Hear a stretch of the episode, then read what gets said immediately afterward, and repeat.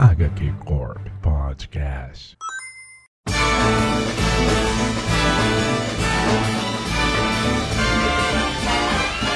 It's the most Salve, salve pessoal! Está começando mais um HQ Corp. Eu sou o Konemi e hoje é dia de tiro e flash. Hoje é dia de Robin Hood. Hoje a gente vai brincar de Legolas. A gente veio para conversar sobre um dos quadrinhos mais da hora da última década. Tá na última década, né? Alguém me corrige? Tá na última década? É, na década passada. década passada? Ele é de 2015, tá na década passada, 2012, 2015. Errei, errei! Estamos ficando velhos. Estamos ficando velhos. Pra você ver, se eu fosse disparar uma flecha apostando se era da última década ou não, eu já tinha perdido. Mas enfim. A gente veio conversar sobre o Gavião Arqueiro do Matt Fraction pra aproveitar esse hype que tá vindo aí da série. Tem gente que tá ansioso pra ver, tem gente que já cagou pro universo cinematográfico da, da, da Marvel não tá querendo nem saber mais dessas coisas, mas a gente gosta de quadrinho, a gente gosta de, de boas narrativas, e aí a gente veio aqui trocar uma ideia sobre esse quadrinho e no final falar um pouco sobre nossas expectativas pra essa série que tá vindo aí. Junto comigo está aqui os membros da corporação, todos preparados com armas em mãos e começando sempre pelo braço direito da corporação, o senhor Bruno Mael. Tal qual a flecha bumerangue, eu sempre volto pra gravar. Isso aí, mano. Pra que você precisa de uma flecha bumerangue? Ela sempre volta. Inclusive, esse, esse, isso não vai ser um spoiler do quadrinho, mas quando eles usam essa frase no final, porque caralho, o maluco usou isso na primeira edição. E ele foi usar de novo só na última. Diga-se de passagem, na última edição ele faz várias referências à primeira edição, fazendo assim, tipo, o quadrinho funcionar como se fosse uma redação, sabe? Bem Sim, foda. sim. Vamos prosseguindo aqui, pelo junto com o nosso senhor das redes sociais, o nosso companheiro de corporação, senhor Everton. E, e eu gostei demais desse gibizinho do Gavião Armeiro.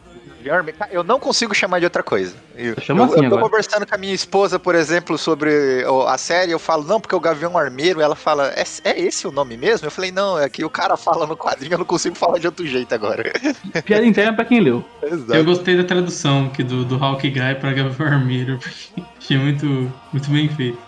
Um convidado mais do que especial, porque o HQ Corp vive de convidados também, direto do site Ovício, o nosso querido companheiro e amigo Ramon. Dizendo que é especial desse jeito, eu fiquei até sem jeito, sabe? É, eu sei que isso parece ruim, mas eu tô por aqui, sabe? Eu tô por aqui e prometo não estragar esse episódio de podcast. Vai, jamais. É sempre bom. É Discussão, porrada, tiro e bomba. É isso aí. Então, meu caro ouvinte, a gente vai ter aquela conversa legal, formatinho do programa básico. A gente vai dar um pouco sobre contexto de criação, autor, desenhista, quem tá envolvido nesse projeto, algumas curiosidades. Depois a gente vai entrar pra um bloquinho de spoilers. Vamos falar do quadrinho assim, livre, leve, solto. O que, que a gente achou de bom, de ruim, o que, que a gente achou de mais magnífico, desenvolvimento de personagens, etc. Blá, blá, blá. E fechando, antes né, de encerrar e as devidas considerações finais, ah, um pouquinho sobre a nossa expectativa pra série que tá chegando aí do Gavião Armeiro. então, lembre você também, meu caro ouvinte, que o HQ Corp tem redes sociais, tem Twitter, tem Facebook, tem Instagram, segue a gente em todas as redes sociais, acompanha lá, a gente tá sempre online, sempre interagindo com vocês. O nosso Twitter bomba sempre, assim, que a gente é onde que a gente mais interage, mas vai lá também no, no Instagram. Tem TikTok, tem uns TikTok bacana do HQ Corp, por exemplo, Reinado do X Final aí, tem um TikTok aí do Bruno Mael soltando a, a real sobre a, a, a Marvel nos quadrinhos. O que, que a, a, a Marvel anda se perdendo. Mas vai lá, se você quer saber do que, que o Bruno Mael falou, junto com a Letícia e com o Henrique do pessoal do Utopia X, vai lá conferir o nosso TikTok. E sem mais delongas, vamos para o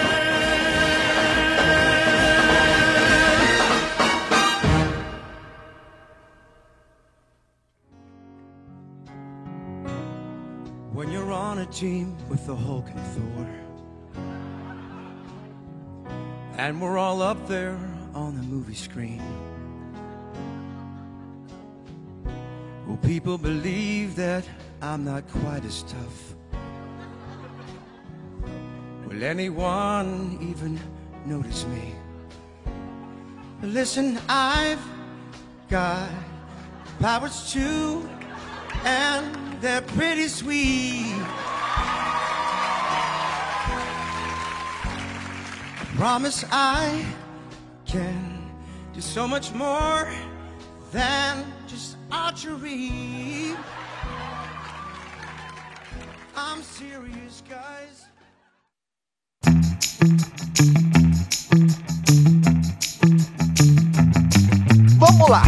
Primeiramente, dar uma sinopse do quadrinho. Eu vou falar aqui, tá? Quem que, que, que é o Gavião Arqueiro do Matt Fraction? Ele conta a história do Clint Bart, o vulgo Gavião Arqueiro, herói vingador e de péssimos relacionamentos, péssimo mesmo, casamentos horrorosos. Nun- nunca vou esquecer o, o momento que ele falou que ele queria ficar com a Madame Vibra, eu acho, lá no Vingadores da Queda. Você vê como que funciona a cabeça desse cara, que é toda zoada. E junto com ele tá a Kate Bishop, a vulgo Gavião Arqueira, né? Aventureira, jovem vingadora, é, arrasa nas festas, deu toco no prodígio. Prodígio não, no Patriota, né? O, o menino lá, eu nunca vou esquecer também. Eu, eu lembro do- dos personagens nos outros quadrinhos. A, a Marvel acertou na mosca aqui, mano, quando reinventou a lenda de membros mais carismáticos dos Vingadores. E essa é a grande pegada desse quadrinho. Eles são, eles lutam em nome da justiça, dos cães indefesos, do churrasco na laje, ao lado da sua impenetrável parceira Kate Bishop, o Gavião Arqueiro vai flechar o coração enquanto defende seus vizinhos dos perigos de Nova York e da terrível gangue do agasalho de Ginai. Essa é a sinopse do Gavião Arqueiro, gente. E assim, é uma parada sensacional, porque é um quadrinho de um herói mundano, mais mundano possível, assim. Você achar assim, ah, o Homem-Aranha é o amigo da vizinhança? Não, o amigo da vizinhança é o Gavião Arqueiro, tá ligado? Que é o cara que vai passar 20 edições defendendo um prédio. Não tem coisa mais amigo da vizinhança do que isso. O Gavião Arqueiro é o melhor síndico que pode ter um prédio. Ou pior também, né? É tudo Também. pra dentro. É verdade. Como todo bom síndico, né? É, Normalmente ele é ruim, né? E, e aqui ele bota a vida dos seus inquilinos em risco, então creio eu que é, que é ruim. Não, como todo bom síndico, tá todo mundo reclamando dele, mas ninguém quer fazer o que ele faz também. Exatamente. É, mas esse, esse é um dos, acho que um dos grandes runs da, da década passada, especialmente assim, na, se considerar na Marvel, e que influenciou muito. É, né? Esse quadrinho ganhou Eisner. Ele concorreu, com certeza. É, com, Então, cer ele com certeza. Com Com certeza, mas eu acho que é ele que o Eisner é ganhou, difícil cara. também. Depois que eu li, eu li a Corona do Eric. Eu não sei se ele ganhou. Agora, agora eu fiquei curioso. Eu não sei se ele ganhou o Eis- o Eisner ou se o Matt Fract foi indicado por causa dele. Agora eu não lembro. Eu acho que ele foi indicado, mas não tenho certeza se ele ganhou. Indicado ele foi. É isso aí, então. Pode prosseguir enquanto isso. Ramon, você ia falar alguma coisa? Sim, eu ia dizer, essa série, é, ela começa de um jeito que pra mim, você falou que ela é mais banal, né? É um herói humano, o cara que defende prédio. Ela começa de um jeito que eu me identifico frontalmente, assim. Eu, eu comecei a morar sozinho no começo desse ano e assim, é, logo no começo, que eu tava de mudança, eu via muito o cenário do meu apartamento com caixa de pizza em cima dos cantos, roupa espalhada. E a cena do, do Clint Barton cortando aqueles fios do DVD que ele tá instalando lá na TV, porque tá emaranhado, ele tá sem paciência pra ter que desemaranhar, cara.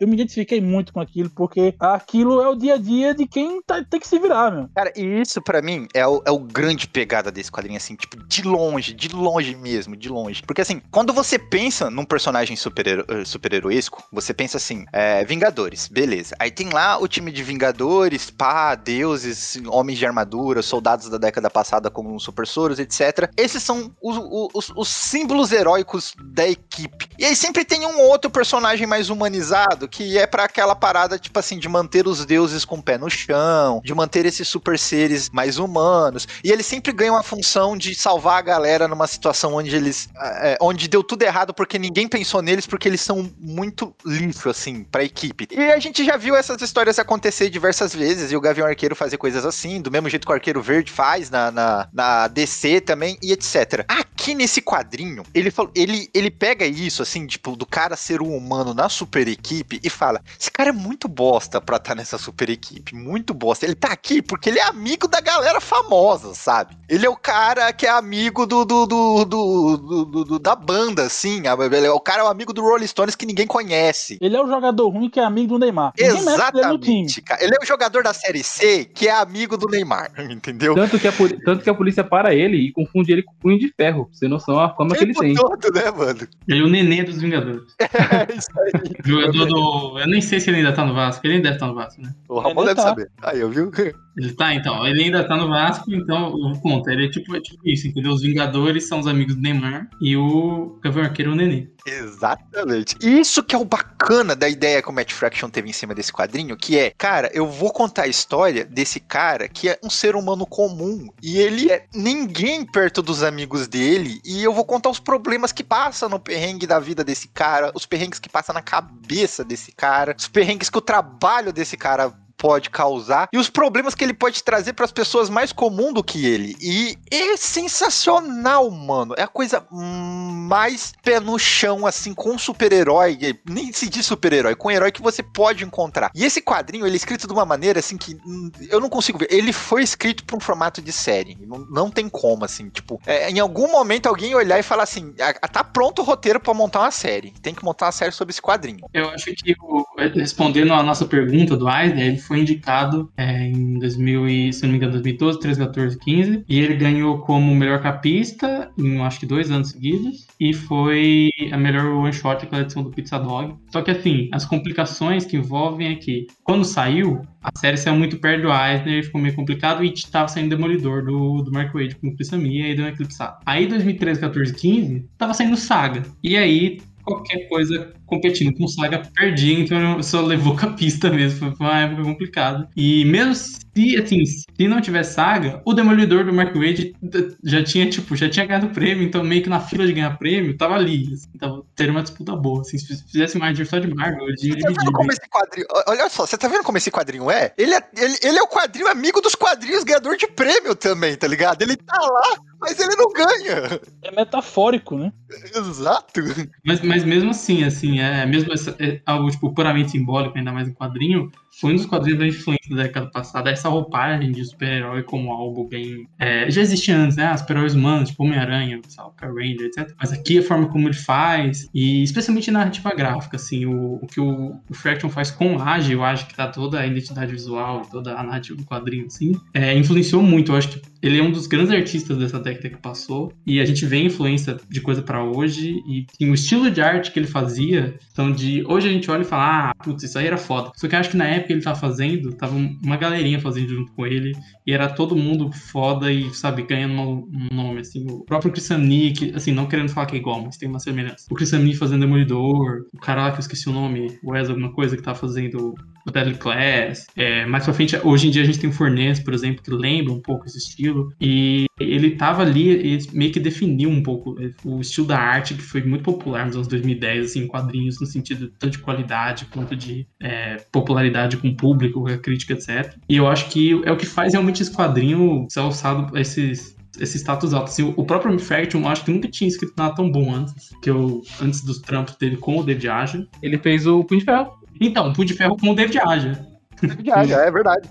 E o Brubaker também, mas o Brubaker era, era a parça deles, era um amiguinho na, nessa época, assim. Eu acho que quando ele começou a trampar com Aja, teve um salto muito, muito grande, assim, da- das coisas que fazer sem um vídeo, das coisas que fazer com o Aja. E com os artistas bons, famoso- é o assim. famoso quando o roteirista encontra o seu desenhista, né, mano? É, é o casalzinho Exato. virou o bromance. É o que tem atualmente do Tom Taylor e o Bruno Redondo, né? Exatamente. Exatamente. É, sobre essa questão do Matt, é, Matt Fraction, é, eu gosto muito do trabalho que ele fez no Homem de Ferro, sabe? Eu acho que assim foi a primeira demonstração de qualidade que ele deu ali. Ele deu um show no Homem de Ferro, né, mano? Ele ganhou prêmio com essa bagaça aí também, falando. Ô, mano, o Magic Fred é premiado pra caramba, né? Se eu não me engano, me lembrei a ordem, mas foi a entrada na Marvel, foi, foi isso aí, né? Foi tipo o X-Men, o Punho de Ferro, o Thor e o, o Homem de Ferro saíram tudo meio próximo, assim, né? E aí, na época dos Vingadores, na época desse Gavião Arqueiro, tava na época dos filmes dos Vingadores, foi quando o Gavião Arqueiro apareceu de novo. E aí, se a notícia, a Marvel vai lançar, puta, um gibi pro, pro personagem do filme, vai hypar, e vai chamar o Matt Fraction, o Matt Fraction tava em alta, tinha feito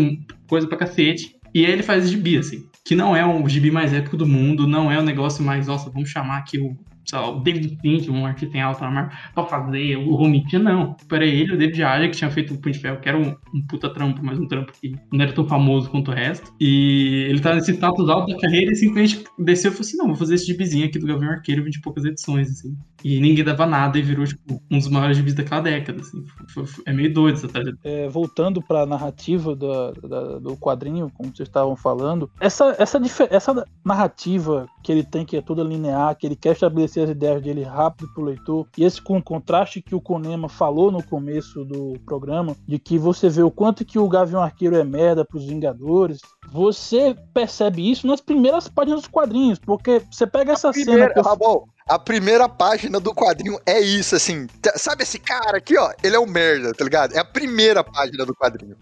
Sabe? É É, mostra, sensacional. mostra a cena dele, dele instalando a TV, fazendo aquela merda que eu já falei aqui, e prossegue pra uma cena que tá ele o Homem-Aranha e o Wolverine, que nem são dos mais poderosos Vingadores, tá? Nem são. Os mais poderosos Vingadores. Já acabou o rolê. É, Isso é bacana, mano. Mas, cara, esse quadrinho, é- esse, o Matt Fax deixa estabilizado isso mesmo. Na, tipo, na primeira página ele cai do prédio. E foi, foi quando me comprou o quadrinho. Ele, ele me ganhou na primeira página. Isso é um puta de um roteirista, né? Quando faz um negócio desse. Porque quando aparece o quadro dizendo assim, tipo, seis meses depois, ele saindo do hospital, tá ligado? Eu falei, caralho, mano. E, tipo, é isso. É, é uma parada que nunca mostra. Que é ele, e- e- ele joga uma flecha, pega na corda, pá, que cara foda. Não, ele caiu e se fudeu muito.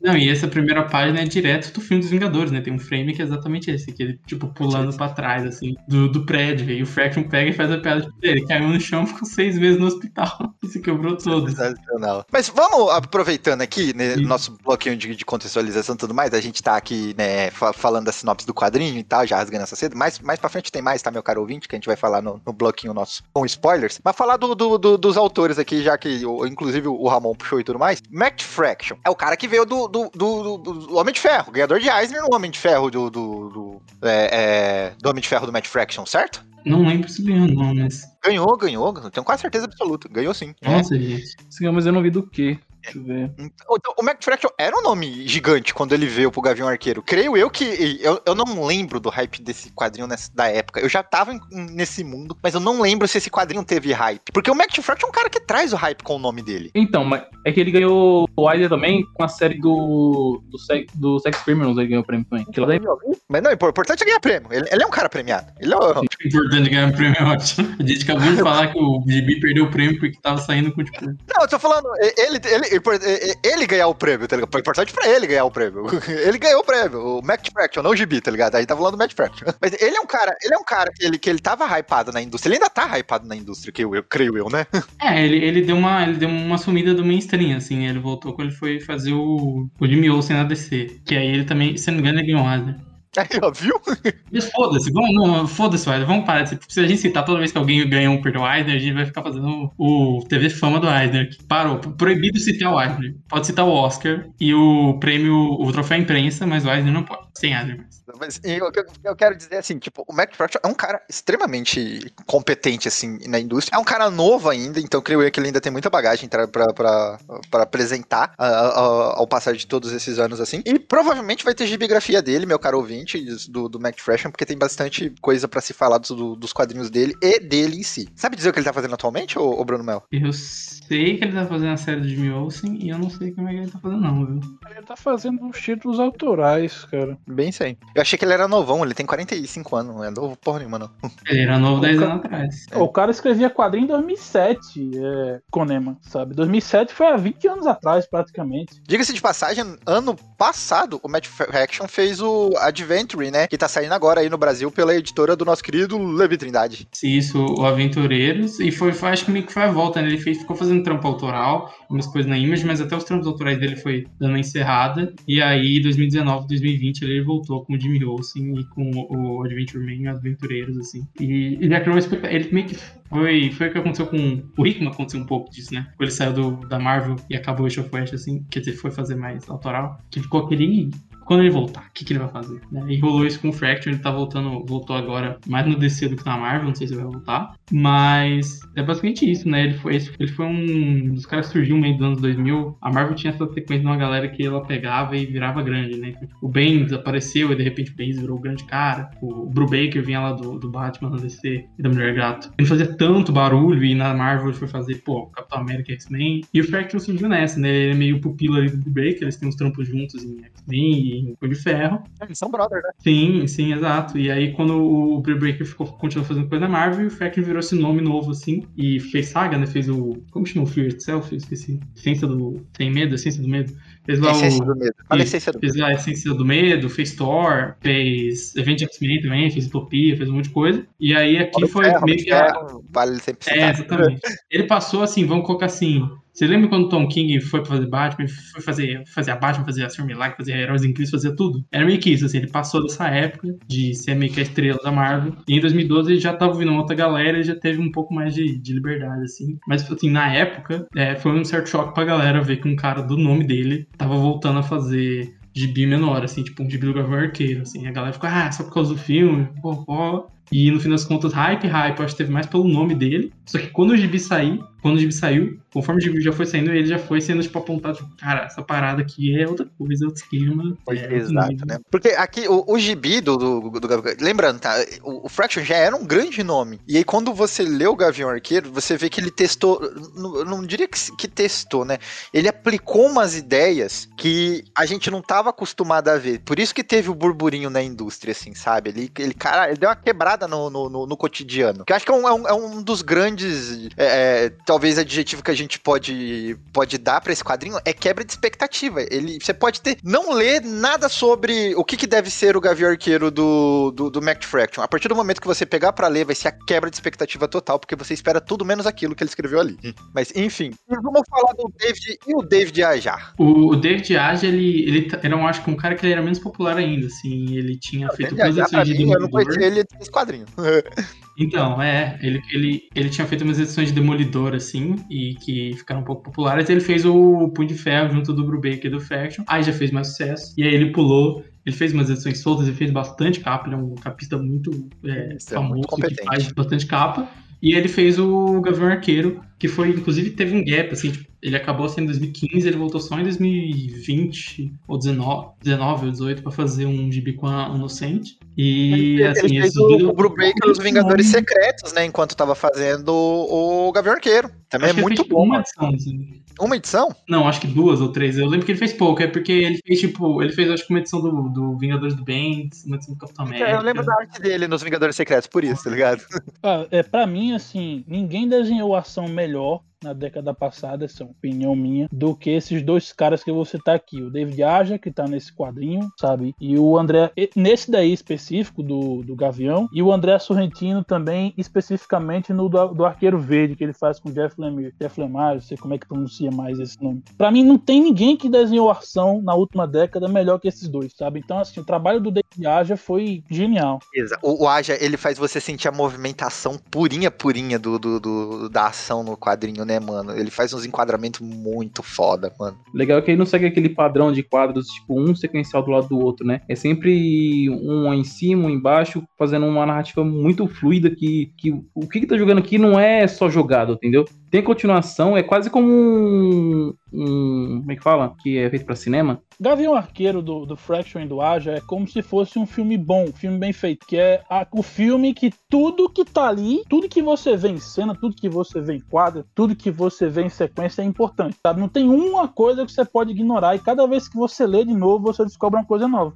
Ó, por exemplo, olha essa página da, da briga deles. Meu caro ouvinte, você não está, não está vendo, mas É, tem da uma primeira página... edição, é, vai mais facilitar, né? Da primeira edição, quando o, o Clint vai lá na, na gangue do, do, do boletom da Adidas e vai bater nos caras, tem aquela página dele socando um cara e a mesa caindo atrás. Essa página, eu, tem um vídeo de uma artista que vai fazer um gibi com Tom King, a Elsa Gerratier, eu acho que é pronto o nome dela. Que ela secando essa página. E ela fazendo os quadros e desenhando, es- explicando o que, que ele tá fazendo e por que, que ela funciona, assim. E é tipo, é um negócio muito fodido em narrativa. É uma página de uma narrativa muito sensacional, mano. Esses quadrinhos que ele vai colocando, rodeando a página, dele jogando a carta, mostrando como afetou. E aí no final explode tudo no quadro de baixo. É, é muito boa, mano. E o legal desse quadro também é que ele finaliza tomando, que ele tomando uma garrafada na cabeça e virando cabeça, tipo, ele meio que dormindo, que ele desmaiou na hora. E já corta a transição de cena pro, pra uma cena mais futura, que é ele já no, no veterinário, que ele tá dormindo. E, tipo, eles meio que pega a mesma cena dele parado, assim, que ele caiu dormindo, é, segue pra cena seguinte com ele dormindo mesmo, entendeu? Ele usa muito. A gente, a gente citou umas paradas, tipo, ah, filme sério, só que ele é muito gibi e ele é um artista que sabe muito usar a linguagem do gibi para construir uma narrativa e usar a narrativa gráfica de quadrinhos para fazer algo que é quadrinhos, assim. E é algo também que eu acho que nos anos 2010, especialmente no mainstream, a galera meio que notou que tinha muito só nos anos 2000, tipo, ah, fazer um filme, fazer widescreen, e aí o Brandt desenhava parecendo que era um filme dos Vingadores, e aí nos anos 2010 perceberam, tipo assim,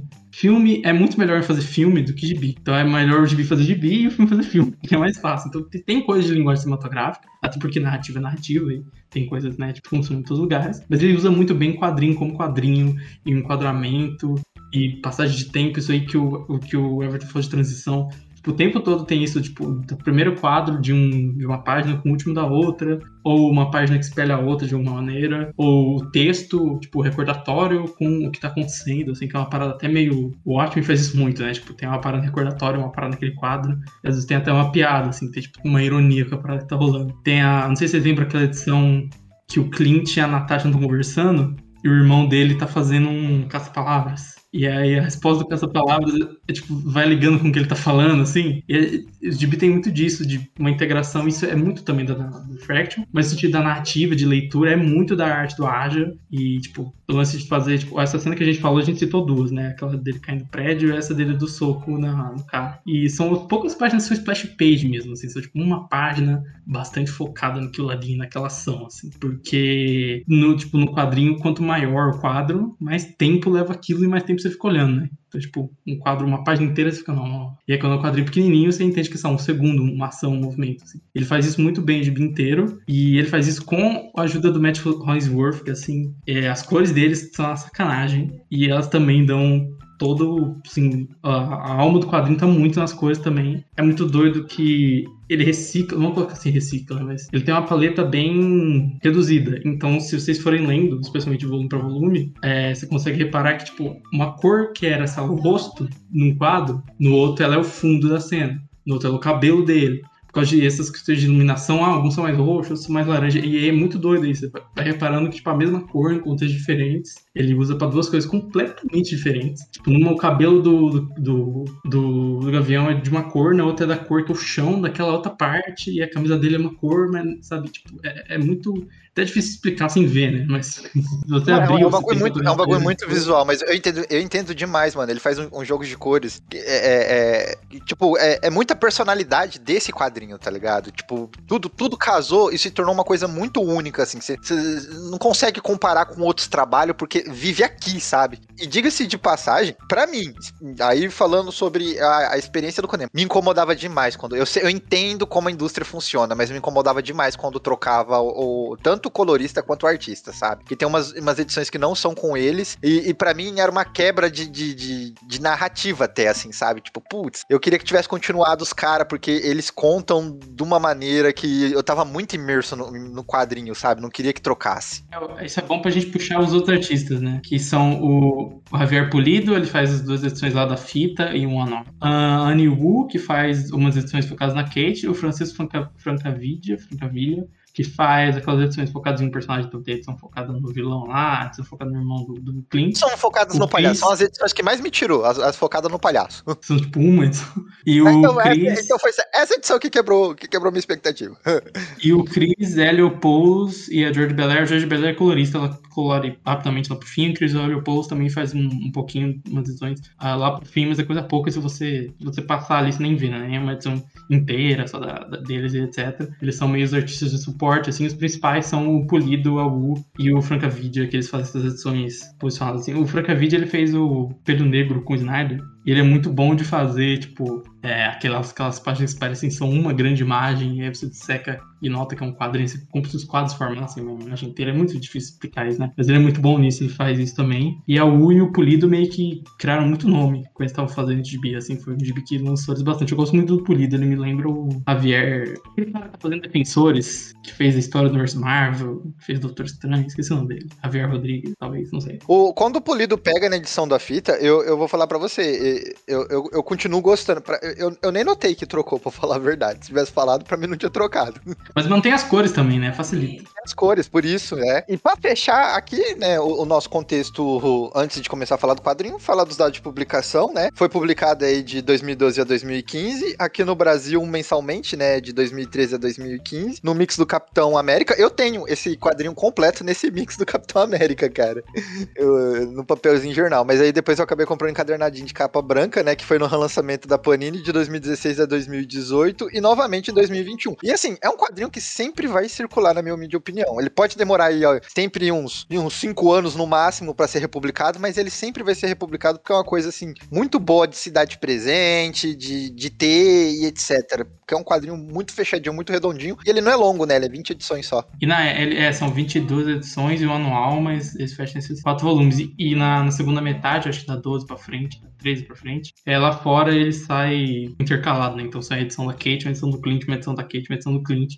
E aqui aí virou dois encadernados separados. E é até engraçado porque eu acho que no Brasil, esse gibi só criou hype mesmo quando saiu encadernado, assim. Porque na mensal tinha pouca gente que, que tava lendo. Quando saiu encadernado, foi tipo, nossa senhora, saiu gibi da década. Caralho. assim. Até porque eu acho que na, na, na mensal ele saiu no mix, não? Saiu no mix do Capitão América. Você lia Capitão América do Remender, se eu não me engano, e depois Gavião Arqueiro do, do, do Já. Isso, isso mesmo. Eu gosto dessas combinações que de super-heróis que, que são inventadas no Brasil que ficam, né? Tipo, Capitão América, Gavião Arqueiro, Hulk, Demolidor, tipo assim. Por quê, né? Mas inventa e fica tudo.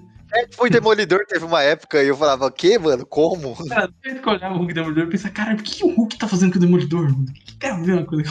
Coisas que não acontecem no Brasil, realmente. Mas é isso aí, então, meu caro ouvinte. Fica aqui a nossa contextualização. A gente vai partir pro quadrinho com spoilers e agora vai ser aquele papo maroto, gostoso de quem leu. Se você não leu, vai lá conferir. Mas faz seis anos que esse quadrinho saiu. Creio eu que você já leu ele. Se você não leu, você tá perdendo uma oportunidade de uma experiência muito bacana. E agora a gente vai conversar com ele com spoilers do começo ao fim. Fica aí sua conta em risco. A partir daqui, zona de spoiler. Zona de spoilers. Zona de spoilers. Don't know about the future, that's anybody's guess. Ain't no good reason for getting all depressed. Vamos pegar pelo início do quadrinho, mas é, eu quero trazer uma discussão, que é o seguinte: quando vocês começaram a ler, vocês tinham a impressão de que em algum momento o negócio ia debandar pra uma parada muito grande? Por que eu pergunto isso? Porque quando eu comecei a ler, beleza, teve lá a aventura do prédio, mas eu achei que ele não ia voltar no rolê do prédio depois que ele compra do Ivan o prédio, sabe? Eu achei que ia ter outras histórias, e até tem outras histórias, né? Assim, pá, ele vai lá, fica com a menina ruiva, etc, tal, tal. E aí vem ah, o, o arco da fita. Quando vem o arco da fita, eu falei, ah, então daqui pra frente vai ser uma parada mais despirocada, meio do estilo do arco da fita. Mas aí não, ele volta pro arco do prédio. Vocês acharam que seria assim também um quadrinho quando começaram a ler? Que ia até o final ele contar esse, esse rolê de você precisa pedir de ajuda, você tem uma família aqui, por mais que ela não seja biológica, etc. Eu achei que eles iam. Essa ia ser histórias contidas, sabe? Cada capítulo contar uma história à parte, sem preocupação com cronologia. Então, eu achei que ia fazer que nem fizeram com o Cavaleiro da Lua do Eris, que são histórias à parte, com, contando histórias, tipo, de cotidiano do personagem, sabe? Mas acabou não sendo, acabou engrenando pra uma coisa maior, entendeu? Olha, eu, eu acabei de lembrar que o, que o Cavaleiro da Lua do Hélio é de 2014. E que e tem a galera que fala, hoje em dia o quadrinho. Ah, não, hoje em dia não é tão bom. Se você tivesse vivo em 2014, no mês certo, você ia estar lendo o Dominador do Mark Wade, o Gavião do McFraction e o Cavaleiro da Lua do Eris. No mesmo mês. Que época, hein? Que Porra, época. Para, mano. Então, cara, mas essa época era uma época de alta que Vingadores tinha acabado de sair dos cinemas e a Marvel recru- recrutou muito cara foda pô, pra editora, sabe? O Jonathan Hickman, que já tava, só que deu o título dos Vingadores pra ele. E na época a Marvel pagava bem pros caras, né? O Thor a também, Marvel- né? O Thor do, do Aaron é dessa época também. A Miss Marvel também é. nasceu aí também. É real. Sim. pô.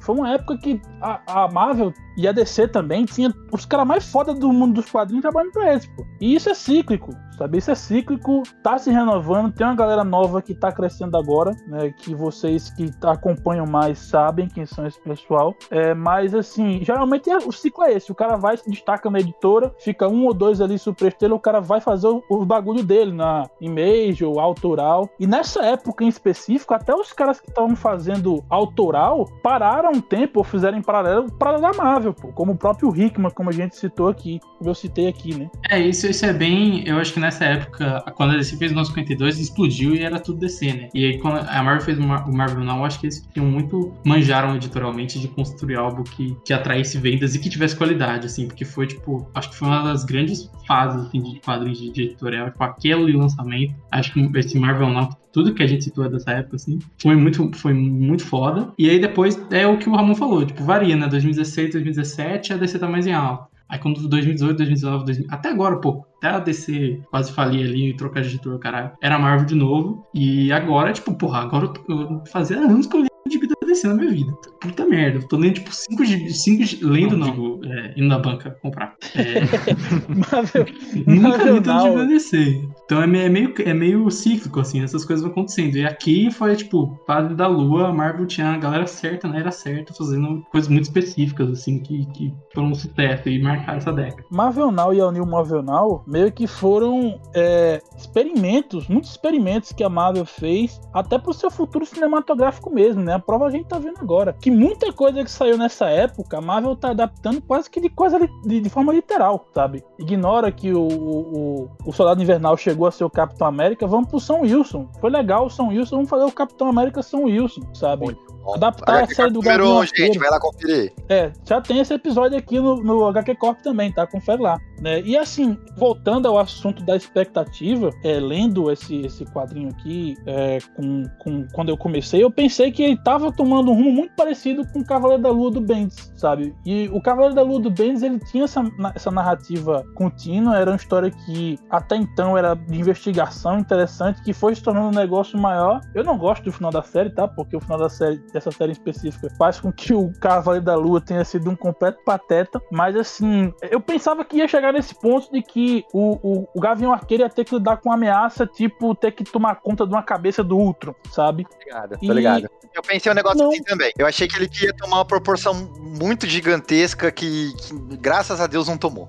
É, se você para pensar, a maior proporção que o Gibi toma é, são os, os- é nesse, é, nesse arco da fita e os arredores, que vira basicamente um gibi de espionagem, um gibi de espião, assim, que é legal porque são, tipo, a, é, a mim, dinâmica o geralmente maior, é o tipo... maior rolê que acontece que não acontece é os super vilões se reunirem ali, os super vilões urbanos, e falar assim: a gente vai matar o Gavião Arqueiro. E eles não conseguem.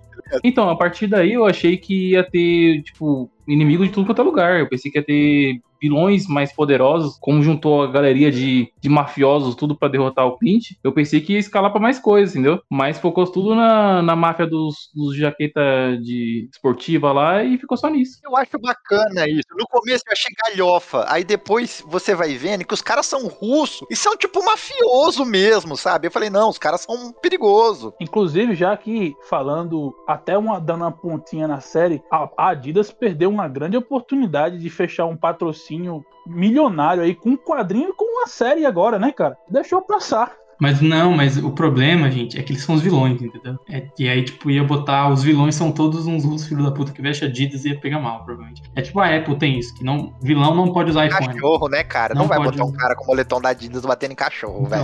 Não, não, pode. É tipo isso, a Apple tem isso, não sei se vocês sabem, mas a Apple, toda vez que. a- eles podem pedir um patrocínio para os personagens usarem iPhone, só que o vilão não pode usar iPhone. E é aquele filme do Knives Out, lá do, do Ryan Johnson, da, da mansão, lá com o 007 Detetive. Ele falou que se as pessoas reparassem, o vilão lá do filme, o cara que fez o crime, ele não usava iPhone. Ele falou, tipo, esse é um segredo que você procurar nos filmes, se você- a pessoa não tá usando iPhone e os outros personagens estão usando iPhone, essa pessoa é vilão que a Apple não deixa vilão. Então eu acho que a Adidas faria isso. A Adidas ia virar o olho, assim. Que, tipo, são os vilões, eles são os bosta, inclusive, né? Eles ficam falando bro o tempo todo. E de- depende, né?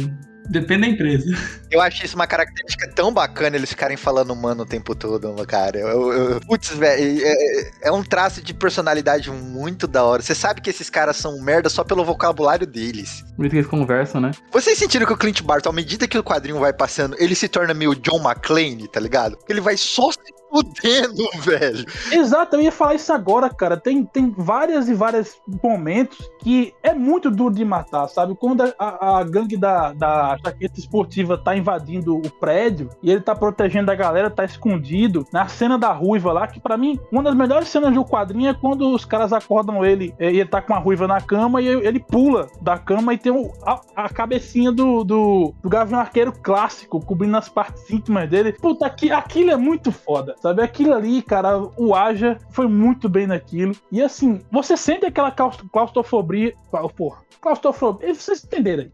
Vocês sentem isso daí, essa agonia de você estar apertado ali, escondido, tipo, por uns merda que estão com taco de beisebol e jaqueta da Adidas, pô. Exatamente, cara. Essa edição do, do, do carro, essa edição do, do- das flechas dele, é uma edição inteira dedicada pras flechas especiais dele e as merdas que ele vai fazendo nesse dia. Ela, ela é muito caricata ah, e, e ela é muito boa, mano. Muito boa mesmo, assim. Ela é muito caricata por, por- por vários motivos, assim, tipo, a parada das flechas que, ela, que ele vai explicando, flecha a flecha, o que, que ela faz, os erros que ele vai cometendo, ele vai numerando o- os erros que ele cometeu nesse dia em específico. E aí você vai vendo a identidade visual das coisas. Os vilões usam Mini Cooper numerado, tá ligado? Olha que coisa ridícula.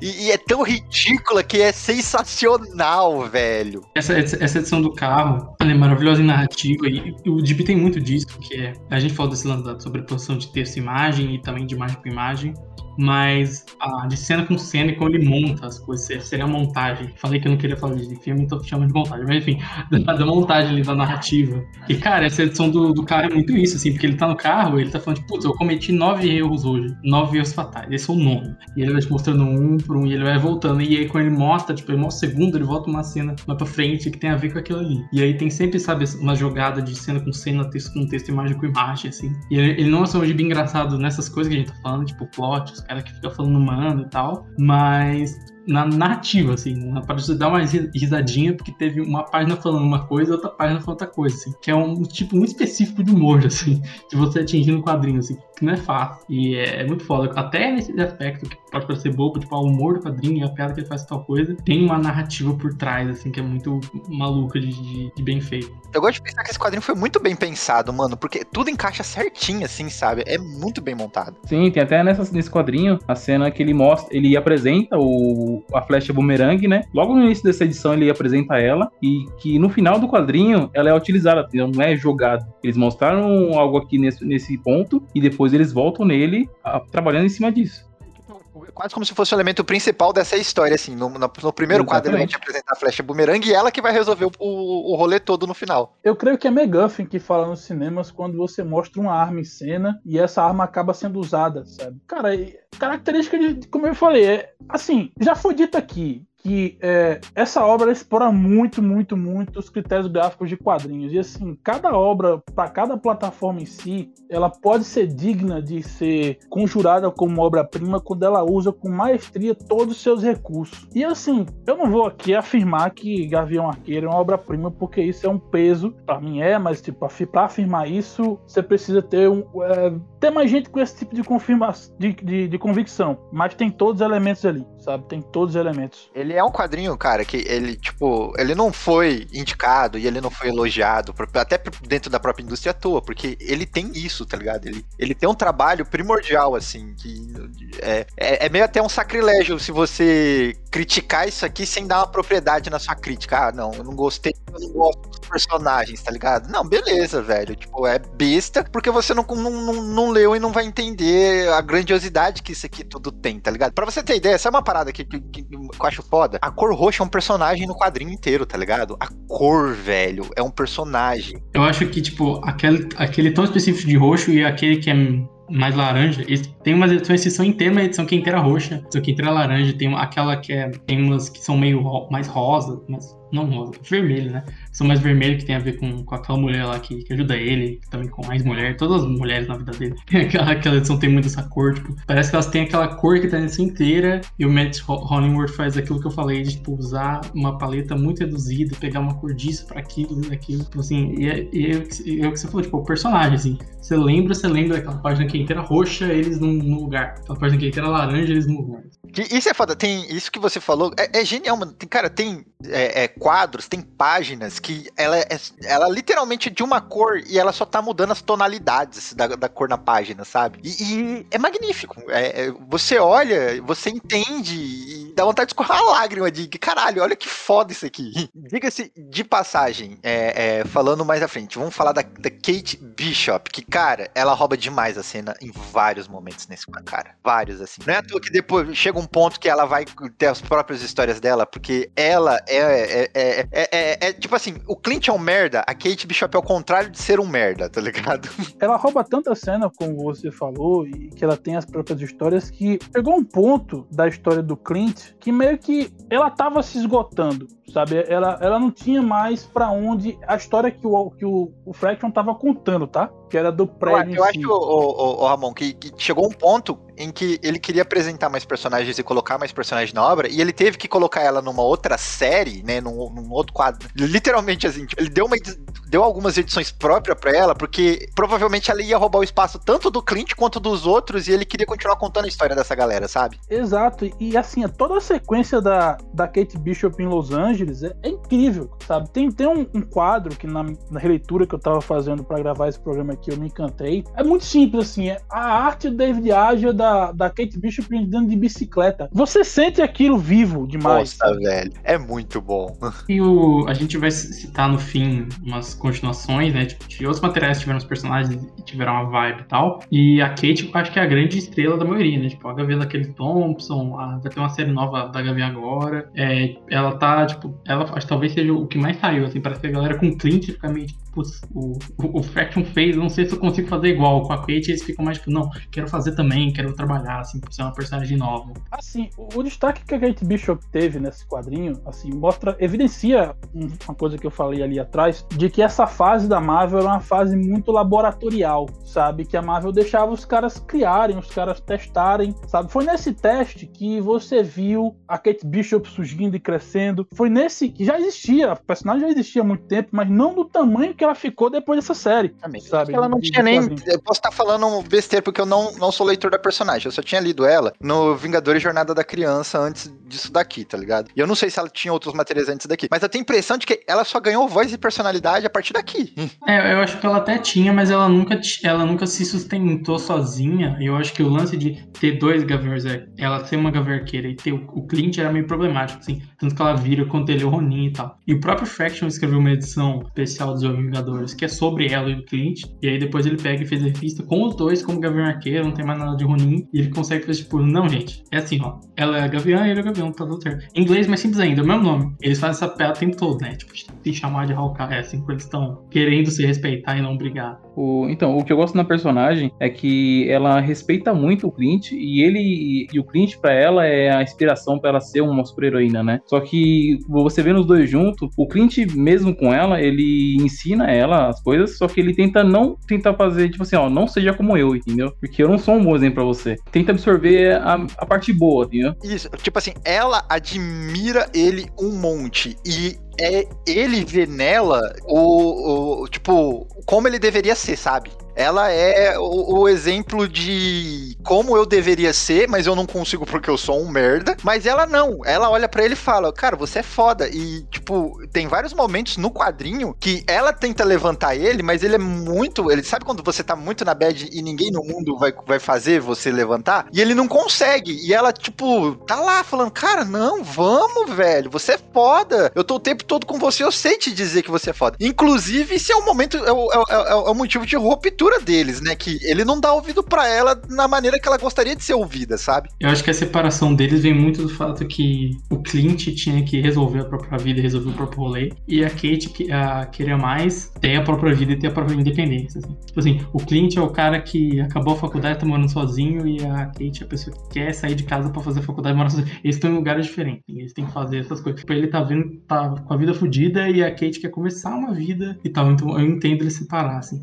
E eu acho que a relação deles também tem muito da. Ela tem uma admiração pelo Gavião Arqueiro, mas não pelo Clint. Então, os momentos que ela tá com o Clint, é tipo, putz, esse cara é um merda. E tem uma hora que o Clint traz uma coisa de Gavião Arqueiro pra ela. Fala, tipo, é, não, realmente, a flecha boomerang realmente é foda, tá ligado?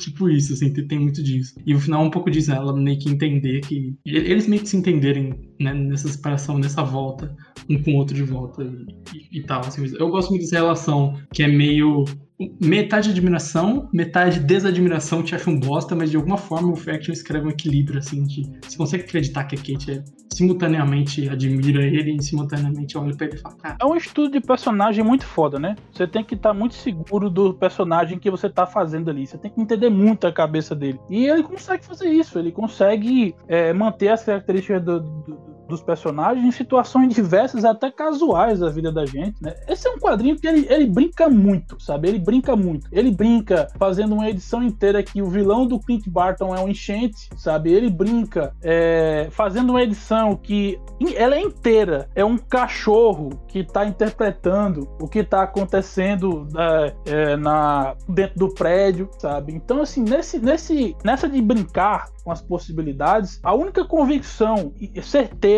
que o Matt Fraction manteve na narrativa dele, no roteiro, é de quem são os personagens, como é que eles agem com certo tipo de atitude, é como funciona a cabeça deles. É quase como você fazer uma imersão é, como ator, o que o, o Fraction fez, sabe? É como se ele tivesse vivido de fato a história, tivesse vivido de fato a vida dos personagens e botasse isso nas páginas. É até por isso que talvez foi tão, foi, tão, é, você se identifique tanto, sabe? Você, porque é humano, cara. Aquilo que você lê aqui é algo que, pô, é uma acontece com todo mundo, sabe? São os vilões da vida real que você tem ali com um cara que anda com supers, um cara que, pô, uma mega saga atrás, o cara tava em outro planeta, lutando contra alienígenas que, pô, queriam destruir a Terra e o cara tá apanhando, pô, para conseguir salvar um casal de, de senhores que estão passando por um problema de enchente. Isso que você falou, ô, ô Ramon, tem um ponto que eu, que eu deixei aqui guardado para poder comentar, que eu achei que eu acho bacana, é as narrativas por várias perspectivas que tem nesse quadrinho. Tem ali no meio das edições ali, depois da, eu acho que da 14 para frente, um negócio assim, são acho que umas duas ou três edições seguidas que ele fica mudando, ele fica contando a mesma história, só que por outras perspectivas, entendeu? E eu acho do caralho isso, mano. Eu falei, mano, olha só, é o, o rolê do, do que ele conta pela. Primeiro ele conta do modo normal, depois ele conta pela perspectiva do cachorro, e aí depois ele conta os fatos das perspectivas do cachorro, só que pela visão do, do Clint, sabe? Tipo, eu posso estar meio confuso nesse ponto, porque eu mesmo fiquei meio. Com, não fiquei confuso. eu, eu, eu perdi a linha do que tava acontecendo, mas porque eu tava adorando muito, sabe? Porque era feita por vários ângulos. E tem uma parada até que o Everton mostrou lá na, na, no grupo da corporação, que eu acho bacana, é que ele brinca até nos quadros, né? Com, com, esse, com esse rolê de perspectiva. Ele, ele repete muito o mesmo quadro, mas em ângulos diferentes. E é demais essa narrativa dessa maneira. Outra coisa que eu gosto também bastante na história dele é que ele faz um, ele faz um gancho muito forte no começo do, da edição. A primeira página, ele mostra algo que vai acontecer mais pra frente na edição. Aí você vê a página, tipo, a, a perseguição de carro. Já começa com a perseguição de carro e você, putz, o que aconteceu pra chegar a esse nível, entendeu? Aí eles voltam lá pra trás, do Clint e a Kate conversando, uma conversa falando sobre as flechas, sabe? É algo. É, isso te puxa muito pra história, fazer você querer ver o que ia acontecer, entendeu? É, é o que o, o, Ramon tinha mencionado antes da. Eu esqueci também o nome da arma lá. No cinema, a arma tá em cena uma cena e fica filmando ela, porque vão usar depois. E eu acho que o Fraction usa muito todos esses recursos de narrativa e storytelling escrito, né? De roteiro de livro, filme, qualquer coisa que se baseia numa escrita ali. E parece que o Arja pega essas coisas que já funcionam por si só, já são, tipo assim, tem livros escritos sobre isso aí, né? Isso aí funciona. Ele pega e faz o, tipo assim, o auge da narrativa de quadrinho naquilo ali, sabe? E aí você tem essas estruturas, desde as estruturas de história que vai indo voltando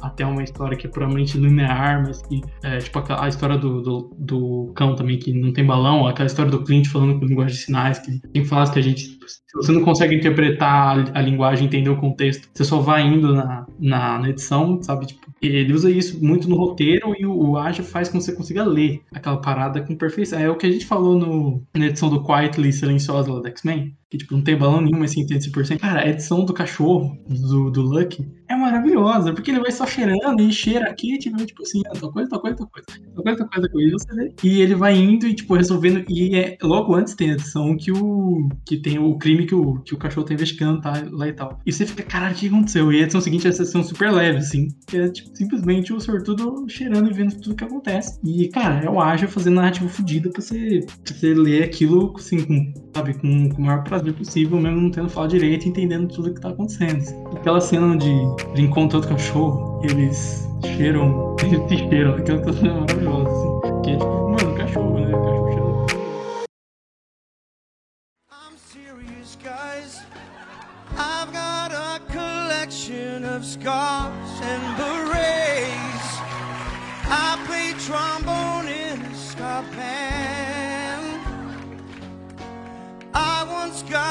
second base on my Tinder date. And my cat has got its own Instagram. I tell you now, I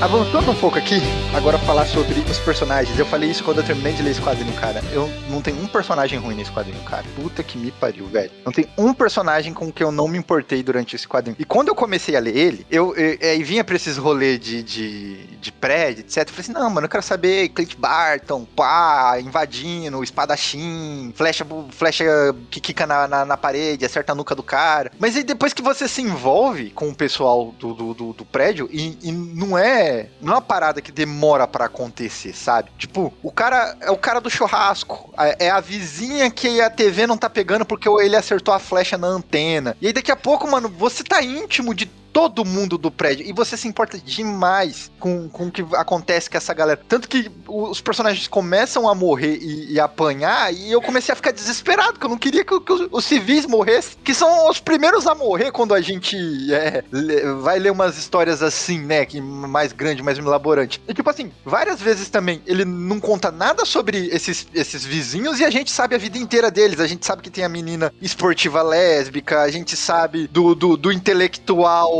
do, do cara dos incensos da, da barbicha, do.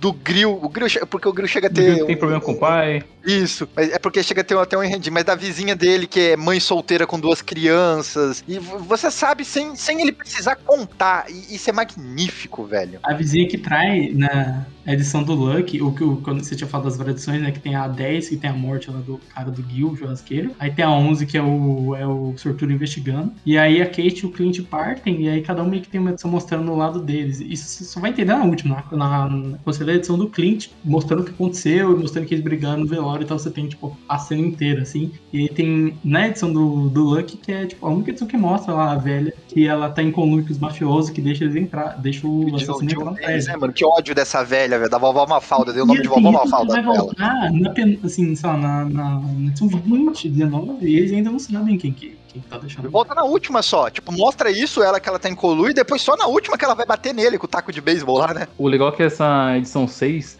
já começa com o Tony Stark e o Clint, né? Fazendo aquele, aquela emaranhada de fios lá, que mostra a primeira página deles suando frio, cortando, cortando, assim, corta o fio verde. Aí, tipo, você pensando que é alguma bomba, alguma coisa assim, aí na, na outra parte, na outra página já é mostrando ele tentando desembaraçar os fios do, acho que videocassete, não sei que aparelho que é esse que ele tá mexendo. E o legal é que essa edição, ela tem todo um, um tom de sitcom, sabe? Só voltou as risadinhas de fundo, sabe? Quando tem uma piadinha, porque é um tom bem leve, um tom tranquilo, assim, que é bem, bem agradável de, de se ler e gostoso, sabe? Se flui que é uma beleza, esse tipo de história assim. Inclusive, é, depois dessa cena aí, depois que ele consegue instalar o, DVD lá, o DVD player, ele tem uma faz um, um ato que me identifiquei muito, sabe? Ele pega uma capa velha de Blade Runner, que o pequena referência que o Matt Fraction coloca e ele fala, pô, eu adoro esse filme. Se não tiver isso na série, sabe, é, é- vai ser uma decepção muito grande. Lágrimas na chuva, né? Tudo irá se perder como lágrimas É, não, chuva. e é um negócio, é um negócio muito mudança, né?